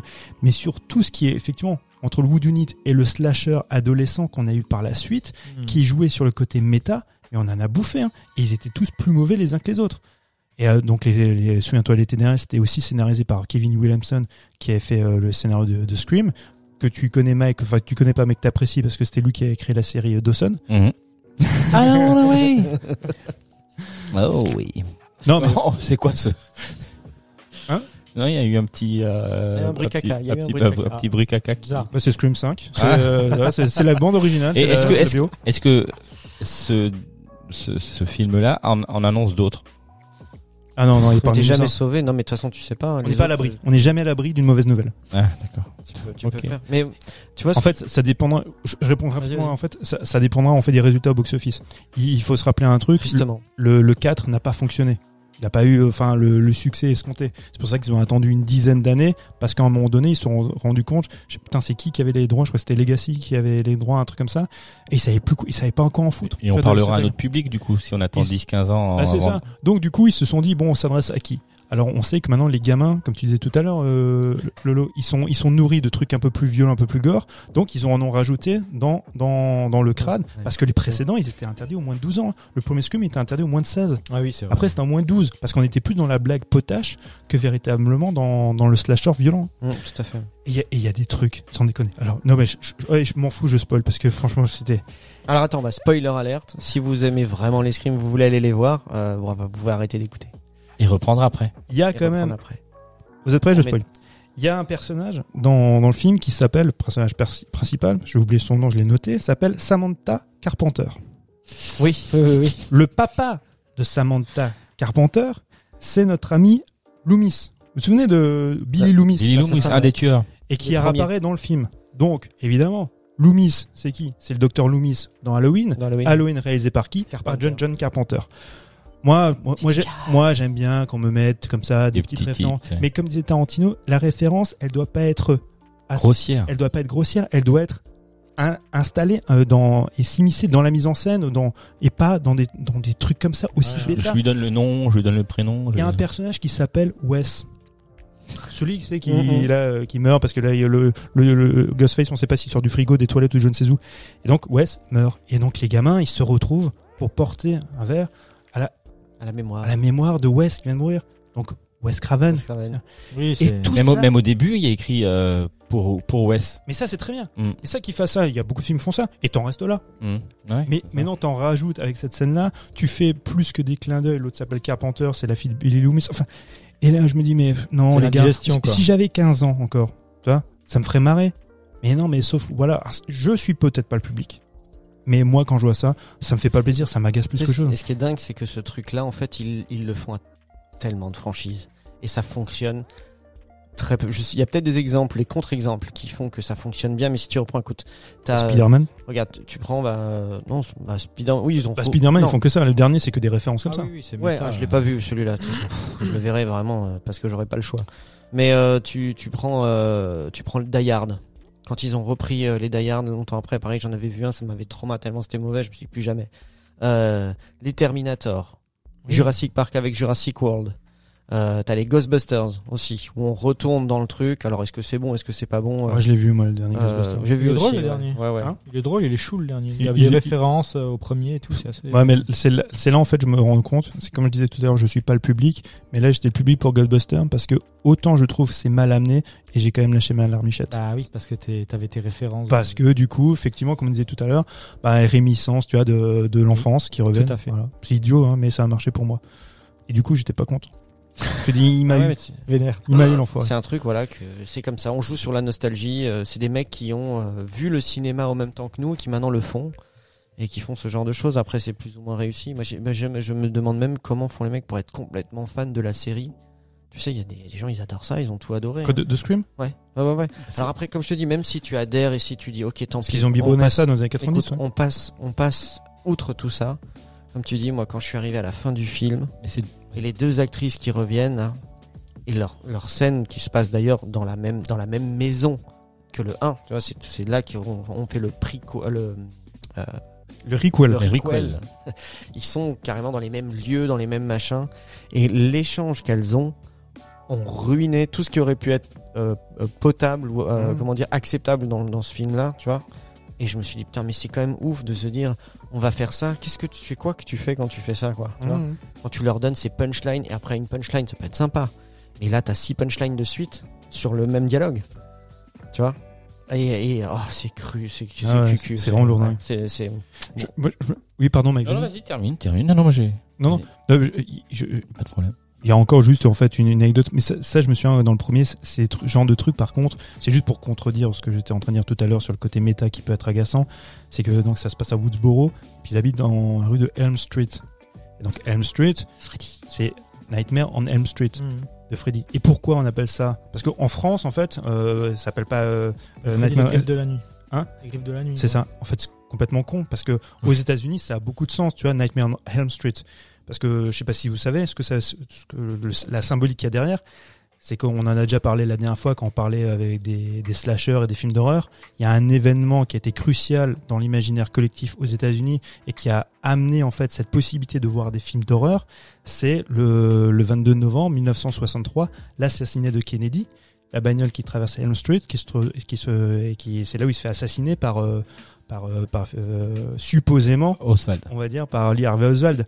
Tu vois et, euh, et en fait, ça a ce sens-là. Aux États-Unis, c'est hyper important. Et c'est pour ça quand Wes Craven sort le film en disant Nightmare on Elm Street, bah, ça a ce sens-là. D'accord. Et, euh, et moi, c'est des, c'est des trucs, voilà. Ça, par contre, j'aime bien parce que c'est pas surligné. Mhm. vois Et quand eux, se, parce que ça fait partie d'une espèce de cosmogonie, c'est de l'univers Wes Craven, quand ils sont dans Elm Street, bah, ça me va.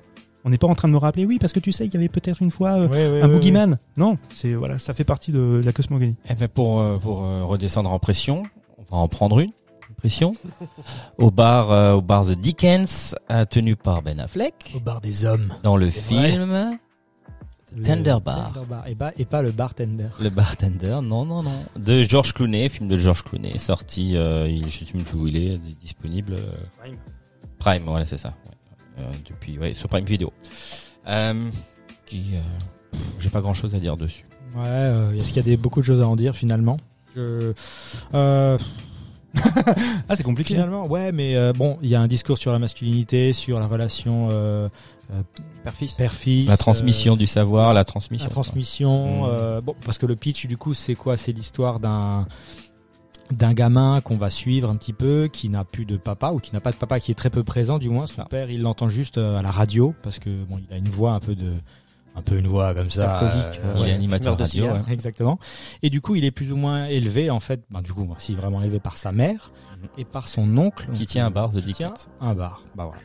Et du coup, en fait, j'ai l'histoire de ce gamin qui va, euh, on va raconter, bah, qui est quand même fan de lecture, donc on va voir un peu comment, dans ce milieu très populaire, en fait, il va pouvoir s'élever et euh, euh, aller euh, bah, dans une, une grande université pour voilà faire un peu le métier de ses rêves, parce qu'en fait, c'est, euh, il me semble, donc l'histoire vraie d'un d'un prix Pulitzer de journalisme, euh, dont j'ai oublié le nom en fait, Euh, mais c'est une- c'est basé sur une histoire vraie. J.R. Moringer. Moringer, ouais.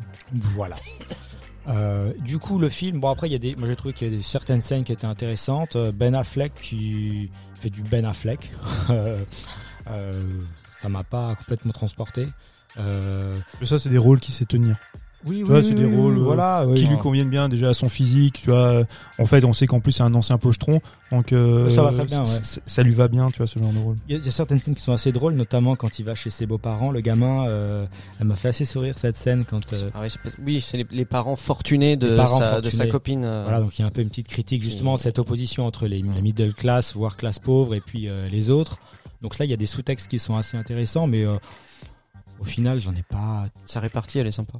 Ouais, voilà, il a une bonne répartie. Et il joue bien le Tai Sheridan, je trouve. Il a, il a un, c'est un rôle qui est assez, euh, assez bien pour lui. Il a une bonne tête, moi je l'aime bien, mais euh, finalement, j'en sors pas euh, des grands messages, sinon, de ce film, quoi. C'est pas un film que tu retiens, quoi. Enfin, non, que, non, non, non. Deux jours après, t'as, il faut que tu creuses dans ta mémoire pour te rappeler le. le- Ouais, Le scénario. Toi, Toi, tu l'as vu, toi, Mikey? Oui, je l'ai vu, ouais, ouais, mais ça je l'ai vu, c'est mais, ça c'est ça qui est ressorti. C'est-à-dire deux jours plus tard, il fallait. euh, et là, même pour retravailler sur le truc, je suis putain, de quoi il parlait ce film Eh ben, je vais faire une avec vous, ça confession. Moi, je l'ai complètement. Ouais, oublié. ouais, voilà, c'est ça. Et je, parce que j'ai- j'ai, et franchement, euh, Lolo, chapeau. Parce que j'étais un peu subjugué parce que tu racontais, parce que je, je, je ne me souvenais plus de rien. C'est vrai. Sans déconner. Moi, ce film-là, alors je vais expliquer pourquoi on a choisi ce film-là, parce que c'est une réalisation donc de Georges Clooney, et à mon sens, ça pourrait être intéressant de retrouver un Georges Clooney réalisateur dans une frange un petit peu plus intimiste. Moi, j'ai été surpris déjà par le pitch. Enfin, je me suis dit, pourquoi il reprend la vie de ce mec pris pour- Enfin, ça m'a interrogé, tu vois, déjà. Ouais, quoi. ouais. Après, euh, bon, chacun. Alors, je, je crois que c'est pas un projet qu'il avait euh, particulièrement. hein. On lui a plus ou moins euh, proposé ça parce qu'il avait d'autres choses en vue et que ça prend du temps et que finalement il a fait ça entre deux. Donc c'était pas un truc qu'il portait forcément. Mathieu, Euh, Tu dis Non, je disais en fait, ce qui est intéressant, c'est le, le parcours de Georges Clooney en fait en tant que cinéaste. C'est aussi une des raisons pour lesquelles, euh, tu vois, on, je pensais je- que ça pouvait être intéressant ouais. de se prendre ce film-là. Georges Clooney, quand, quand il débarque avec un film comme euh, Confession d'un homme dangereux, d'après un scénario de Charlie Kaufman, je me souviens à l'époque de la sortie du film.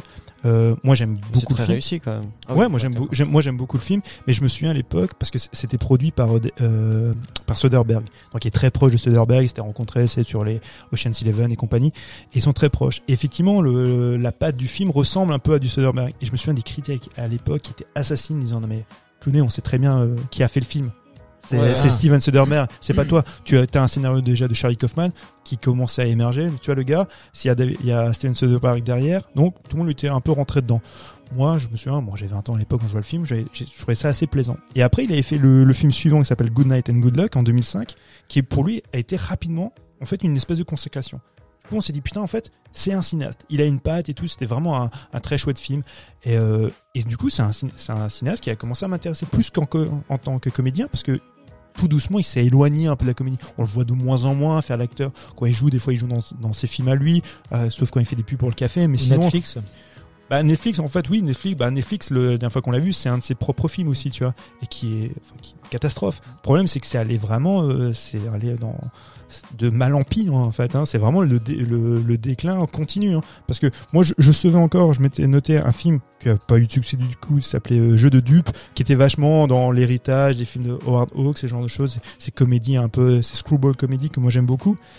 Il y avait la marge du pouvoir, les marges du pouvoir, mais après, il y a à partir de Monument, Monument Man, Ah oui, c'est vrai. Ça. Non, Ouais, ça, ouais. c'est- après, ça va être de pire en pire. Bienvenue à, à Subir Con, qui, comme son nom l'indique, qui est bête comme ses pieds. Minuit dans l'univers, qui était sorti sur Netflix. C'était quand même. euh, Ouais, c'était positif. Là, tu, là, tu Ouais, dis. le- poussif, ouais. ah ouais, là, tu dis, bon, le mec, c'est vrai qu'il avait tourné chez Quaron, et puis il a bien assimilé euh, Quaron, mais sauf qu'il a rien compris. Donc, du coup, il recrache une espèce de bouillie comme ça, enfin, qui est, qui est en vrai, qui est entre euh, Solaris de Soderbergh et euh, la version de Soderbergh, pas de Tarkovsky, mais entre le ce Solaris plus euh, Quaron, mais sauf que ça marche pas. Et là, je me suis dit, bon, il va retourner dans quelque chose d'un peu plus intimiste, peut-être un peu plus dans ses cordes. Et puis, moi, je me suis dit, ça peut fonctionner avec Ben Affleck dans ce, dans ce genre de rôle. Mais euh, ouais, c'était. moi, Mm. je- il, il est sorti quand, mec, t'as dit? Le, le 7 janvier. Ça. Là, euh, euh, quand vous allez écouter l'émission, il y a quasiment un mois euh, qui s'est écoulé. Euh, moi, j'ai complètement oublié ce film-là. Mais alors, complètement. je- mais Ah. je me souviens de rien. Pour vous dire à quel point il est mémorable. Ouais, bah c'est ça Je le suis problème. dans la ouais, même ouais. situation. Alors moi je suis pas du tout de. Il fallait se concentrer, toi. Enfin, en termes de ressenti. De quoi Ah T'es ouais, pas ouais. du tout sur la même. euh, Pas du tout, non. non, non. D'accord. Pour moi, ça a été une, euh, une bulle de chaleur, ce, ce film. Ah, chouette. Ouais. Bon, pour moi, Ben Affleck, c'est l'oncle que euh, j'aurais voulu avoir. J'aurais eu envie d'être dans ce bar et d'avoir ce mec-là pour me donner des conseils.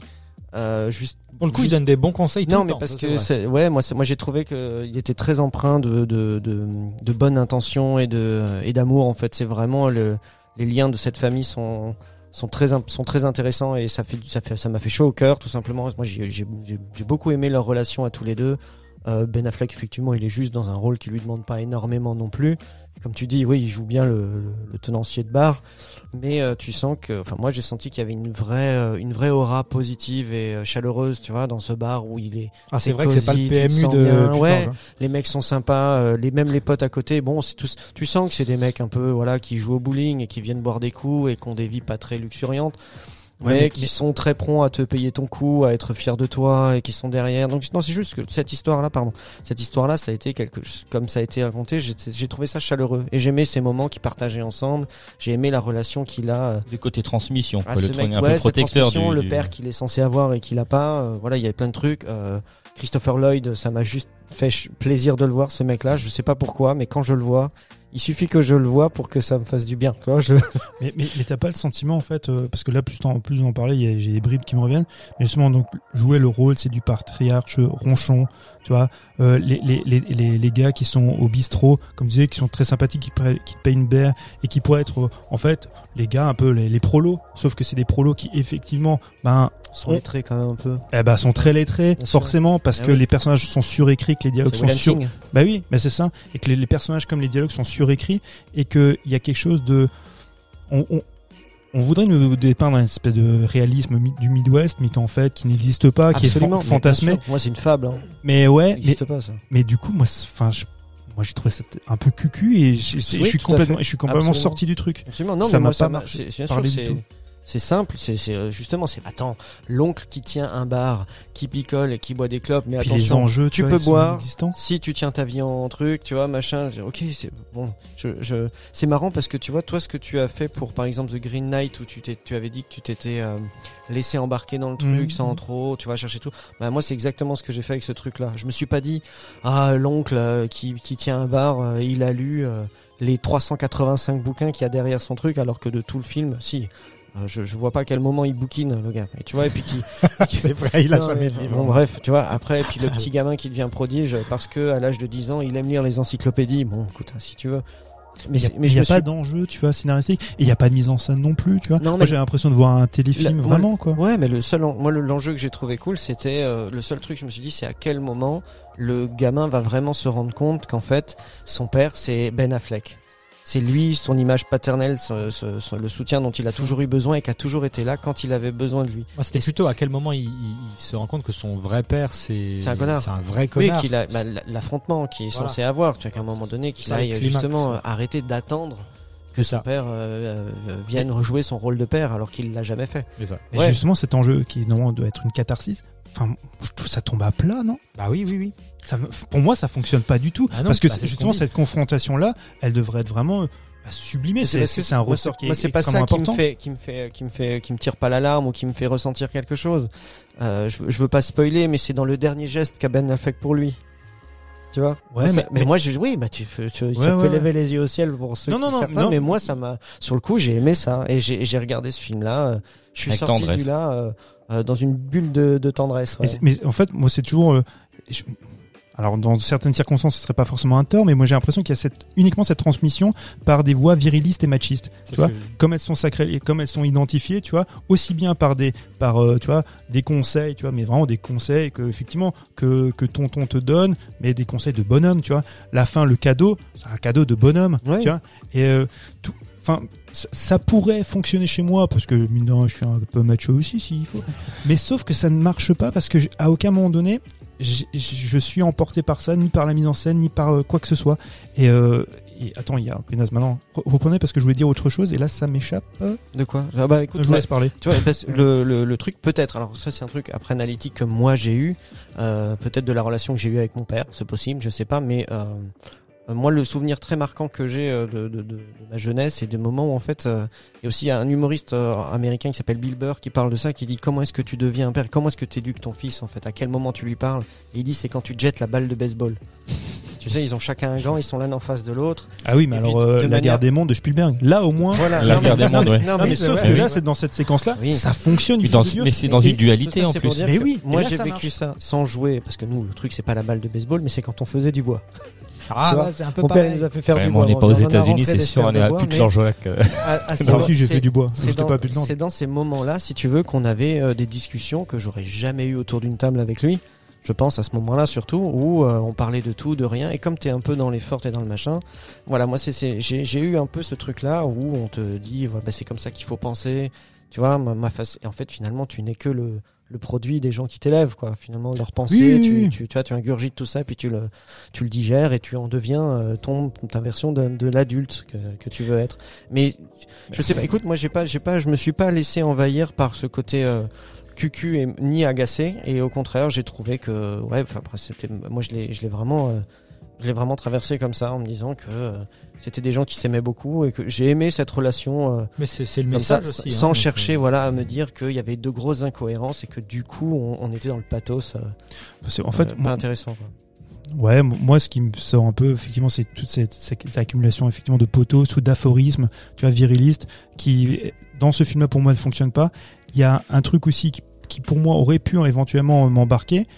Et ça va être un peu étrange ce que je veux dire là, mais je me fous de ce personnage-là qu'on me vend comme étant un personnage qui existe vraiment, comme un auteur qui existe vraiment. Ouais, pareil. Ça aurait été, je, je me dis, bon, parce que per- Ça on va pas se mentir, inventé, quoi. personne ne le connaît, ce mec-là. justement. Ça aurait, Justement. été, ça aurait été Ernest Hemingway, putain, ça aurait peut-être suscité mon intérêt.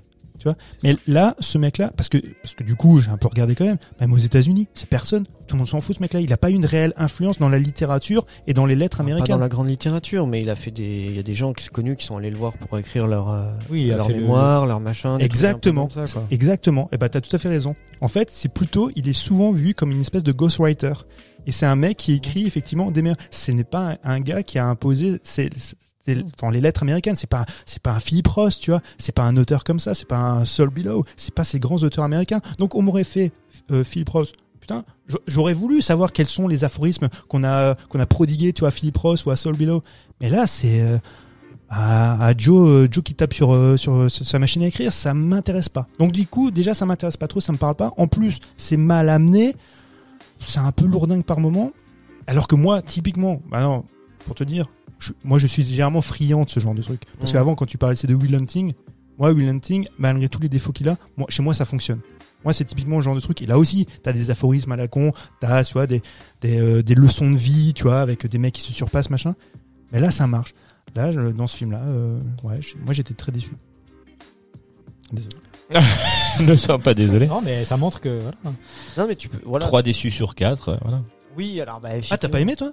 Non, moi, je pas, je, je t'ai dit, moi, je m'en, deux jours après, je m'en souvenais plus de ce Ah oui. film-là et j'ai dû euh, rechercher dans ma mémoire pour, euh, pour- Et puis la BO, c'était sympa. Il y a des bons petits morceaux qui sont bien choisis. euh, Je trouve ça pas trop mal. Tu vois. À l'instar de euh, Licorice Pizza, j'ai trouvé que les deux BO étaient super cool et je me le réécouterais bien. Elles, elles se, elles se rencontrent un petit peu, tu vois, à la même période. c'est horrible. Et je te jure, hein, je te regarde et je suis en train de réfléchir. Je me souviens même pas de la, de la bio qu'il y a dans, dans le film. Autant je, je me souviens parfaitement dans les Coach Pizza, mais là je suis en train de chercher. Je me suis dit putain, il y a forcément. En plus, il y a une période où il y a que des musiques que j'aime. Et là, je suis en train de chercher dans ma mémoire euh, ce qu'il y avait comme zik. Putain, je m'en souviens pas. Ah, t'es- mes trucs, tu l'as, tu l'as ghosté en fait. Le machin, il a commencé, tu te dis, ah, j'écoute rien. Non, je sais pas. non, non, en, que en- mais- en plus, c'est moi qui voulais proposer ce film parce que j'y attendais quand même quelque chose. Je vous dis- disais, hein, en fait, c'est. Oui, tu nous avais dit, enfin, ça peut sortir bon comme mauvais, quoi. Voilà, c'est ça. Mais du coup, moi, quand dans ce cas-là, j'y vais jamais avec un a priori négatif. Mais, euh, mais très rapidement, ouais, je, j'étais, mis de côté. Allez, les amis, on va passer à la rubrique des euh, coups de cœur. Qui, qui,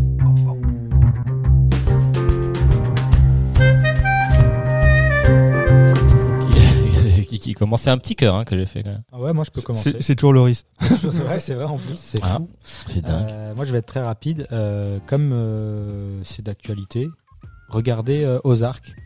ah oui. C'est fou. Je l'ai, euh, je, je l'ai lancé là euh, cette semaine. T'as commencé le début tu Ouais, dire les débuts, les Ah, ok. Et là, c'est à la Le combien de saison. Bah, du coup, je, je le recommande parce que la saison 4 vient de sortir il y a très récemment, la première partie de la saison 4, parce que ce sera en deuxième partie et c'est l'ultime saison. Mais du coup, bon bah, euh, y a beaucoup de gens qui connaissent déjà, mais c'est une série qui est euh, euh, assez incroyable dans la tension, dans l'écriture, dans les acteurs. Enfin, l'acting est vraiment incroyable. Mm. et pourtant, c'est porté par Jason Bateman qui a souvent des Moi, rôles un peu en retrait. Et du coup, c'est assez drôle parce que il joue son rôle de Jason Bateman qui joue dans tous les autres trucs. Il fait pas trop évoluer son jeu. Par contre, ça passe très bien là. Il joue un peu le père de famille. Bon, je fais le pitch très rapidement. En gros, c'est euh, un père de famille qui euh, fait des magouilles un petit peu avec la mafia à Chicago. Et il doit déménager dans les Ozarks pour blanchir de l'argent Mm. pour la mafia. Voilà. Il est, c'est un c'est gestionnaire financier. à la base. Exactement. À la base, c'est un mec qui est dans de la patron. Et finance. du coup, il blanchit la thune. euh, Exactement. Il est très bon dans ce qu'il fait. Voilà. Donc, il y a beaucoup des fois des relents de, de Breaking Bad dans, dans la narration. Des fois, tu regardes des scènes et t'es là. Mhm. vous avez regardé. Moi aussi, j'ai regardé. Euh, mais euh, en fait, c'est c'est happant. C'est vraiment une série qui te happe, euh, très bien écrit comme dit. Et en plus, il y a il y a ce moi ce, ce, ce filtre que j'aime bien, un petit filtre à la euh, à la Fincher comme ça. Un peu bleuté comme ça, Ouais, bleuté ouais, métallique. celui ou que j'aime. Ouais, c'est celui que j'aime, ouais, tu vois, celui que j'aime là. Mais Et, moi, celui euh, que j'aime. Et en plus, du coup, ça passe, ça passe très bien. Donc, regardez, franchement, si vous avez, si vous avez aimé Breaking Bad, euh, voilà, euh, regardez ça sans, sans retenue, c'est, c'est très bien. Moi, j'ai- j'avais regardé la première saison et il y a très longtemps parce que la première saison est sortie il y a Attention, juste 3 faites- faites bien gaffe à pas spoiler les gars. Ouais, surtout pas. Parce que non, moi non non. plus, j'ai rien vu encore. Non, non, 3-4 ans, tu vois, et mais, ou même plus d'ailleurs. Non, euh, putain, ne spoil pas, j'ai dit. Pardon. Euh, pardon. voilà, et j'ai rien dit, hein. Tu avais aimé Et j'avais aimé, et en fait, je me suis dit, et j'ai vu en fait sur Netflix nouvelle saison, nouvel épisode, etc. Et j'ai dit, oh, je me Regarde, rappelle- voilà, ouais. mais je me rappelle plus en fait. Bah, il faut de- tout regarder. Et donc je suis reparti du, du, du premier épisode de la saison 1 et là je suis au 5 ou 6, euh, un truc dans le genre. Impeccable. Exactement. J'ai recommencé. Eh bien, allez-y. Moi, moi, il est dans ma liste de favoris depuis un moment et à chaque fois, putain, je, je repousse, je repousse. Mais on en a parlé avant en off. Ouais, absolument, je regarde. Absolument. Juju? Euh, Juju, ouais, Euh, Juju. ouais, ouais, bah écoute, moi, euh, c'est c'est beaucoup plus ancien euh, pour le coup, et euh, mais ça reste dans le thème du Hitman. C'était un film qui à l'époque m'avait beaucoup, euh, beaucoup marqué et que euh, je, je savais pas quoi en faire à l'époque. C'est marrant, mais c'était Ghost Dog. Je sais pas si, si vous, ça vous parle. Oui, j'imagine. Jim oui. Jarmusch. Ouais, la, la voix Ah du oui. samouraï. Et euh, c'était ma première rencontre aussi avec euh, Whitaker, que Mhm. qu'à l'époque j'avais j'avais adoré parce qu'il est son physique est déjà très particulier, tu vois. Et euh, ouais, j'avais beaucoup aimé La l'ambiance. BO. Putain. Ouais, la BO, bon la BO. C'est du est hip-hop, hein. Complètement ouf, ouais. Ouais, C'est ouais. du hip-hop. Hein, C'est euh... ah punaise, c'est le mec du Wu-Tang Clan. Non, c'est Wu-Tang, euh, ouais. Ah, Rise RZA Ah ouais, c'est ça.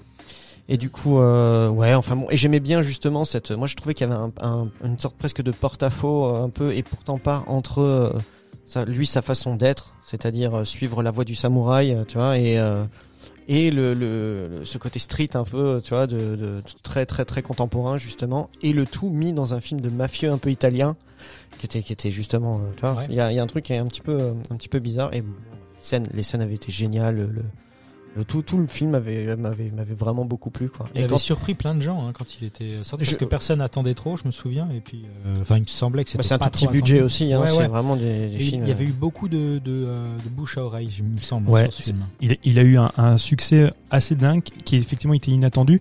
Jim Jarmusch, quand il fait ce film-là, il a attendu par les cinéphiles parce que juste avant, il avait fait euh, Dead Man, qui est pour moi un de ses plus grands films. C'est avec Johnny Depp, c'est un film génial. Et après, quand il fait Ghost Dog, moi je me souviens quand il est présenté à Cannes, je vois la bande-annonce, je me dis putain, le nouveau film de Jim Jarmusch. Mais je, moi j'étais hypé de ouf.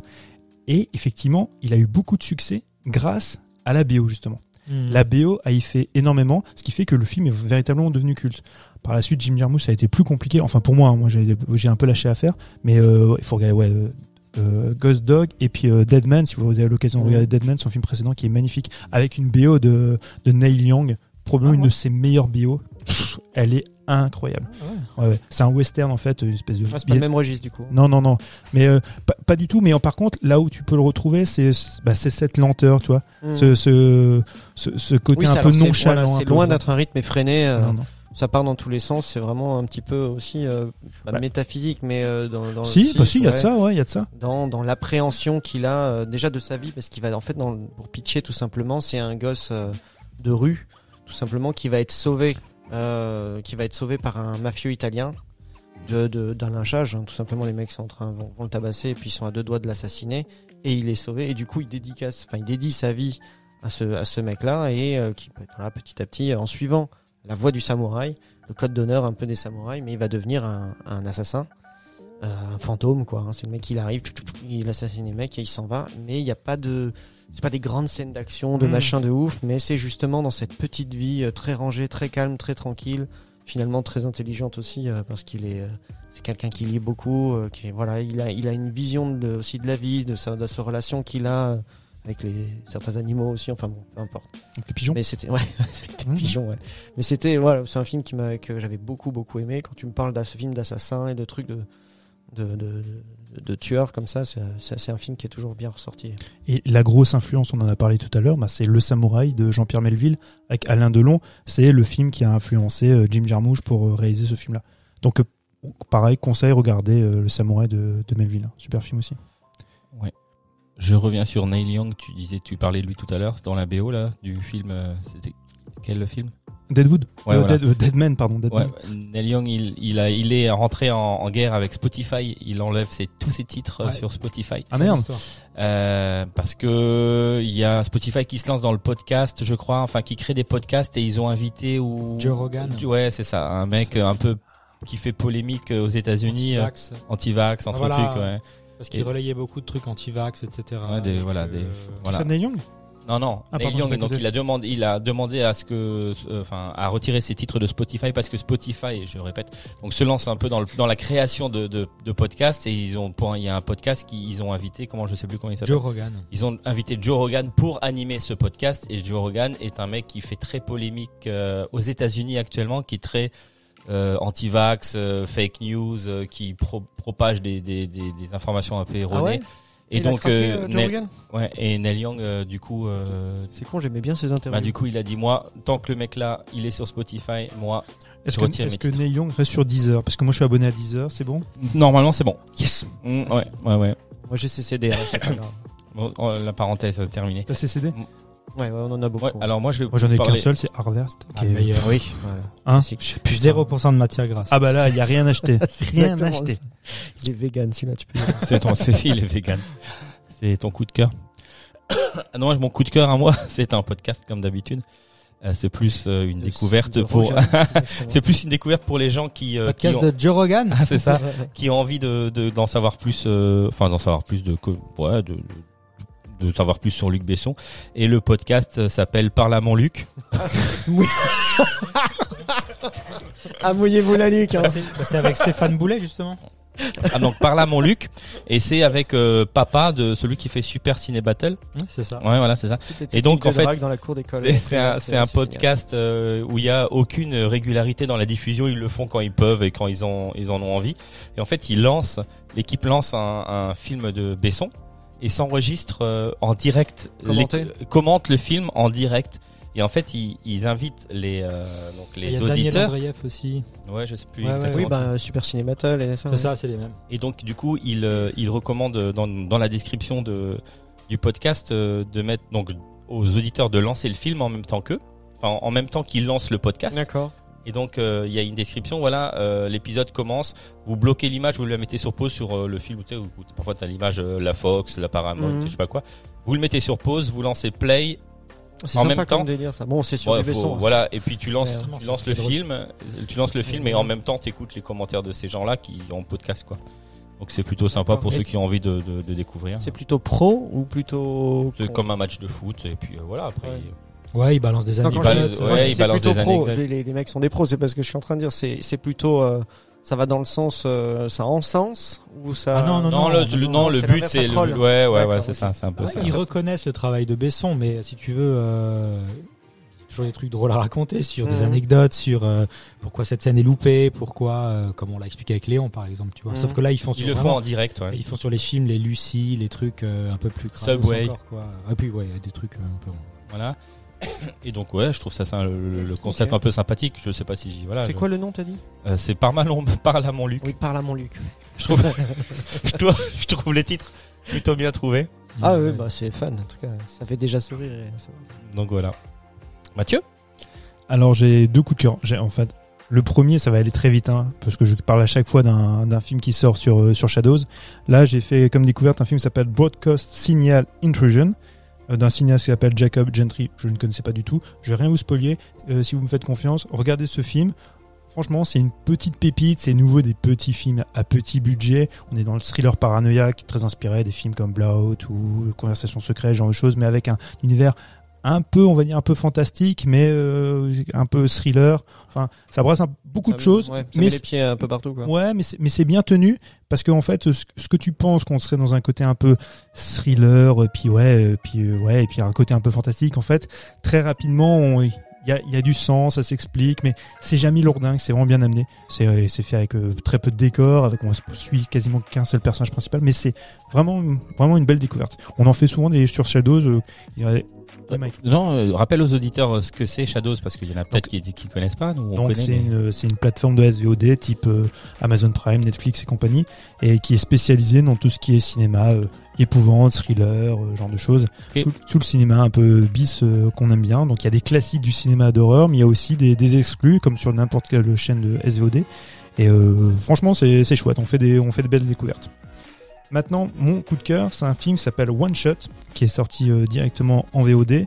C'est l'un des nombreux films avec euh, mon ami euh, Scott Atkins. Scott Atkins, c'est voilà, le mec qui casse des bouches et qui casse des bras maintenant depuis une quinzaine d'années. C'est la star de, des direct to vidéo comme à la grande époque des, des Van Damme, des Steven Seagal et compagnie. À la différence des autres, Jean-Claude, j'espère que tu m'écoutes pas, mais Scott Atkins joue un peu mieux quand même. Et, euh, et le mec sort à peu près 3-4 films par an. La plupart, bon, c'est des mauvais films, mais c'est des films dans, de temps en temps dans lesquels tu peux prendre du plaisir. Il a souvent été doubleur aussi ou euh, cascadeur. Enfin, il a. Il a Ah ouais, bah, par ça, bah, lui. bah, sa, sa carrière, ça a un peu commencé avec ça.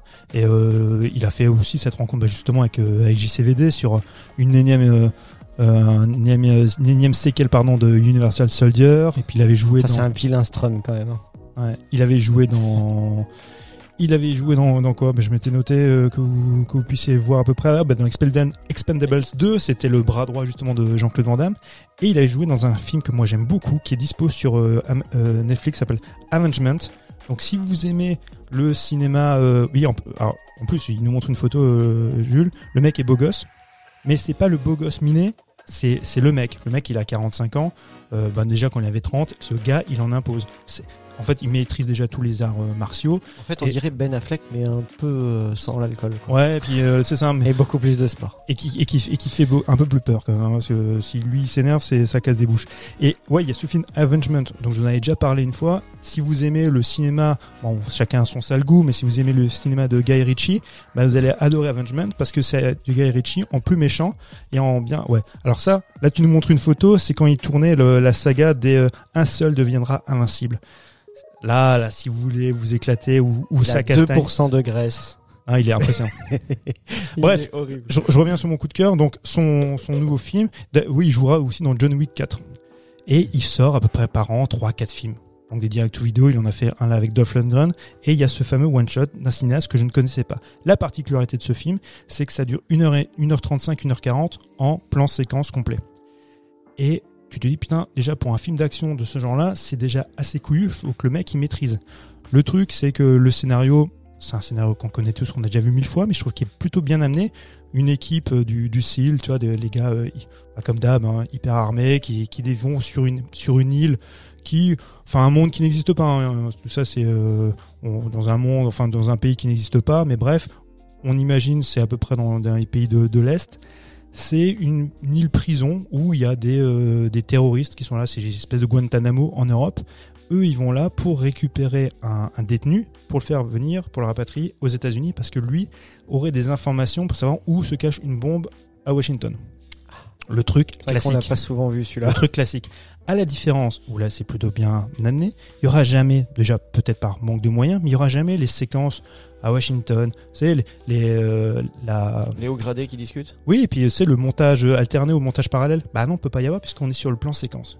Et en fait, on arrive sur place et au bout de 10 minutes, c'est de l'action. Et ça tire de partout et tu suis les différents personnages et c'est un véritable ballet. Parce que du coup, quand tu suis un personnage, tu sais pas ce qui arrive aux autres. Et tu vois les conséquences de ce que tu as pu louper en suivant telle et telle personne. Et franchement, c'est hyper bien pensé, hyper bien chorégraphié.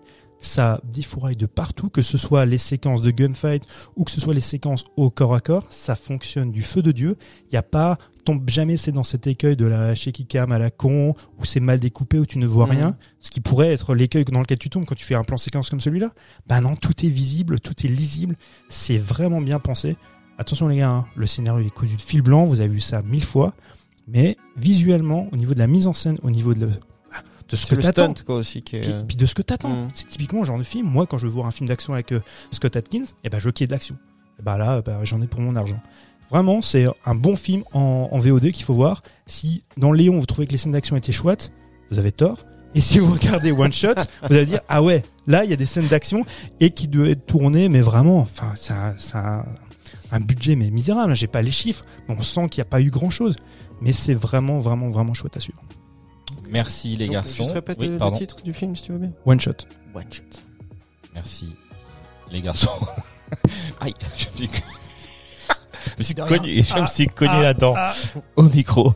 Donc merci à vous les garçons pour avoir partagé votre avis sur euh, Léon, sur euh, Standard. Bar euh, et, c'est- c'est- et tout ça, tout ça. Merci à vous les auditeurs de nous avoir suivis. On vous rappelle que vous pouvez nous retrouver euh, ben, sur les réseaux sociaux, Facebook, Instagram. Vous pouvez nous retrouver sur toutes les plateformes d'écoute, euh, Apple Podcast, Apple Podcast, Spotify, Deezer et tant d'autres. Euh, on vous invite à noter et commenter ce podcast sur Apple Podcast. Et maintenant euh, vous pouvez le faire sur Spotify, vous pouvez mettre des étoiles, noter le podcast, donc on vous invite à le faire.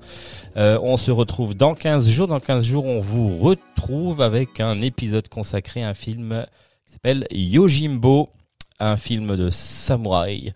Et on vous parlera de Nightmare Alley et puis de Mother Android disponible sur la plateforme Netflix depuis le 7 janvier. Donc on se retrouve dans 15 jours. Merci à tous. Bye bye.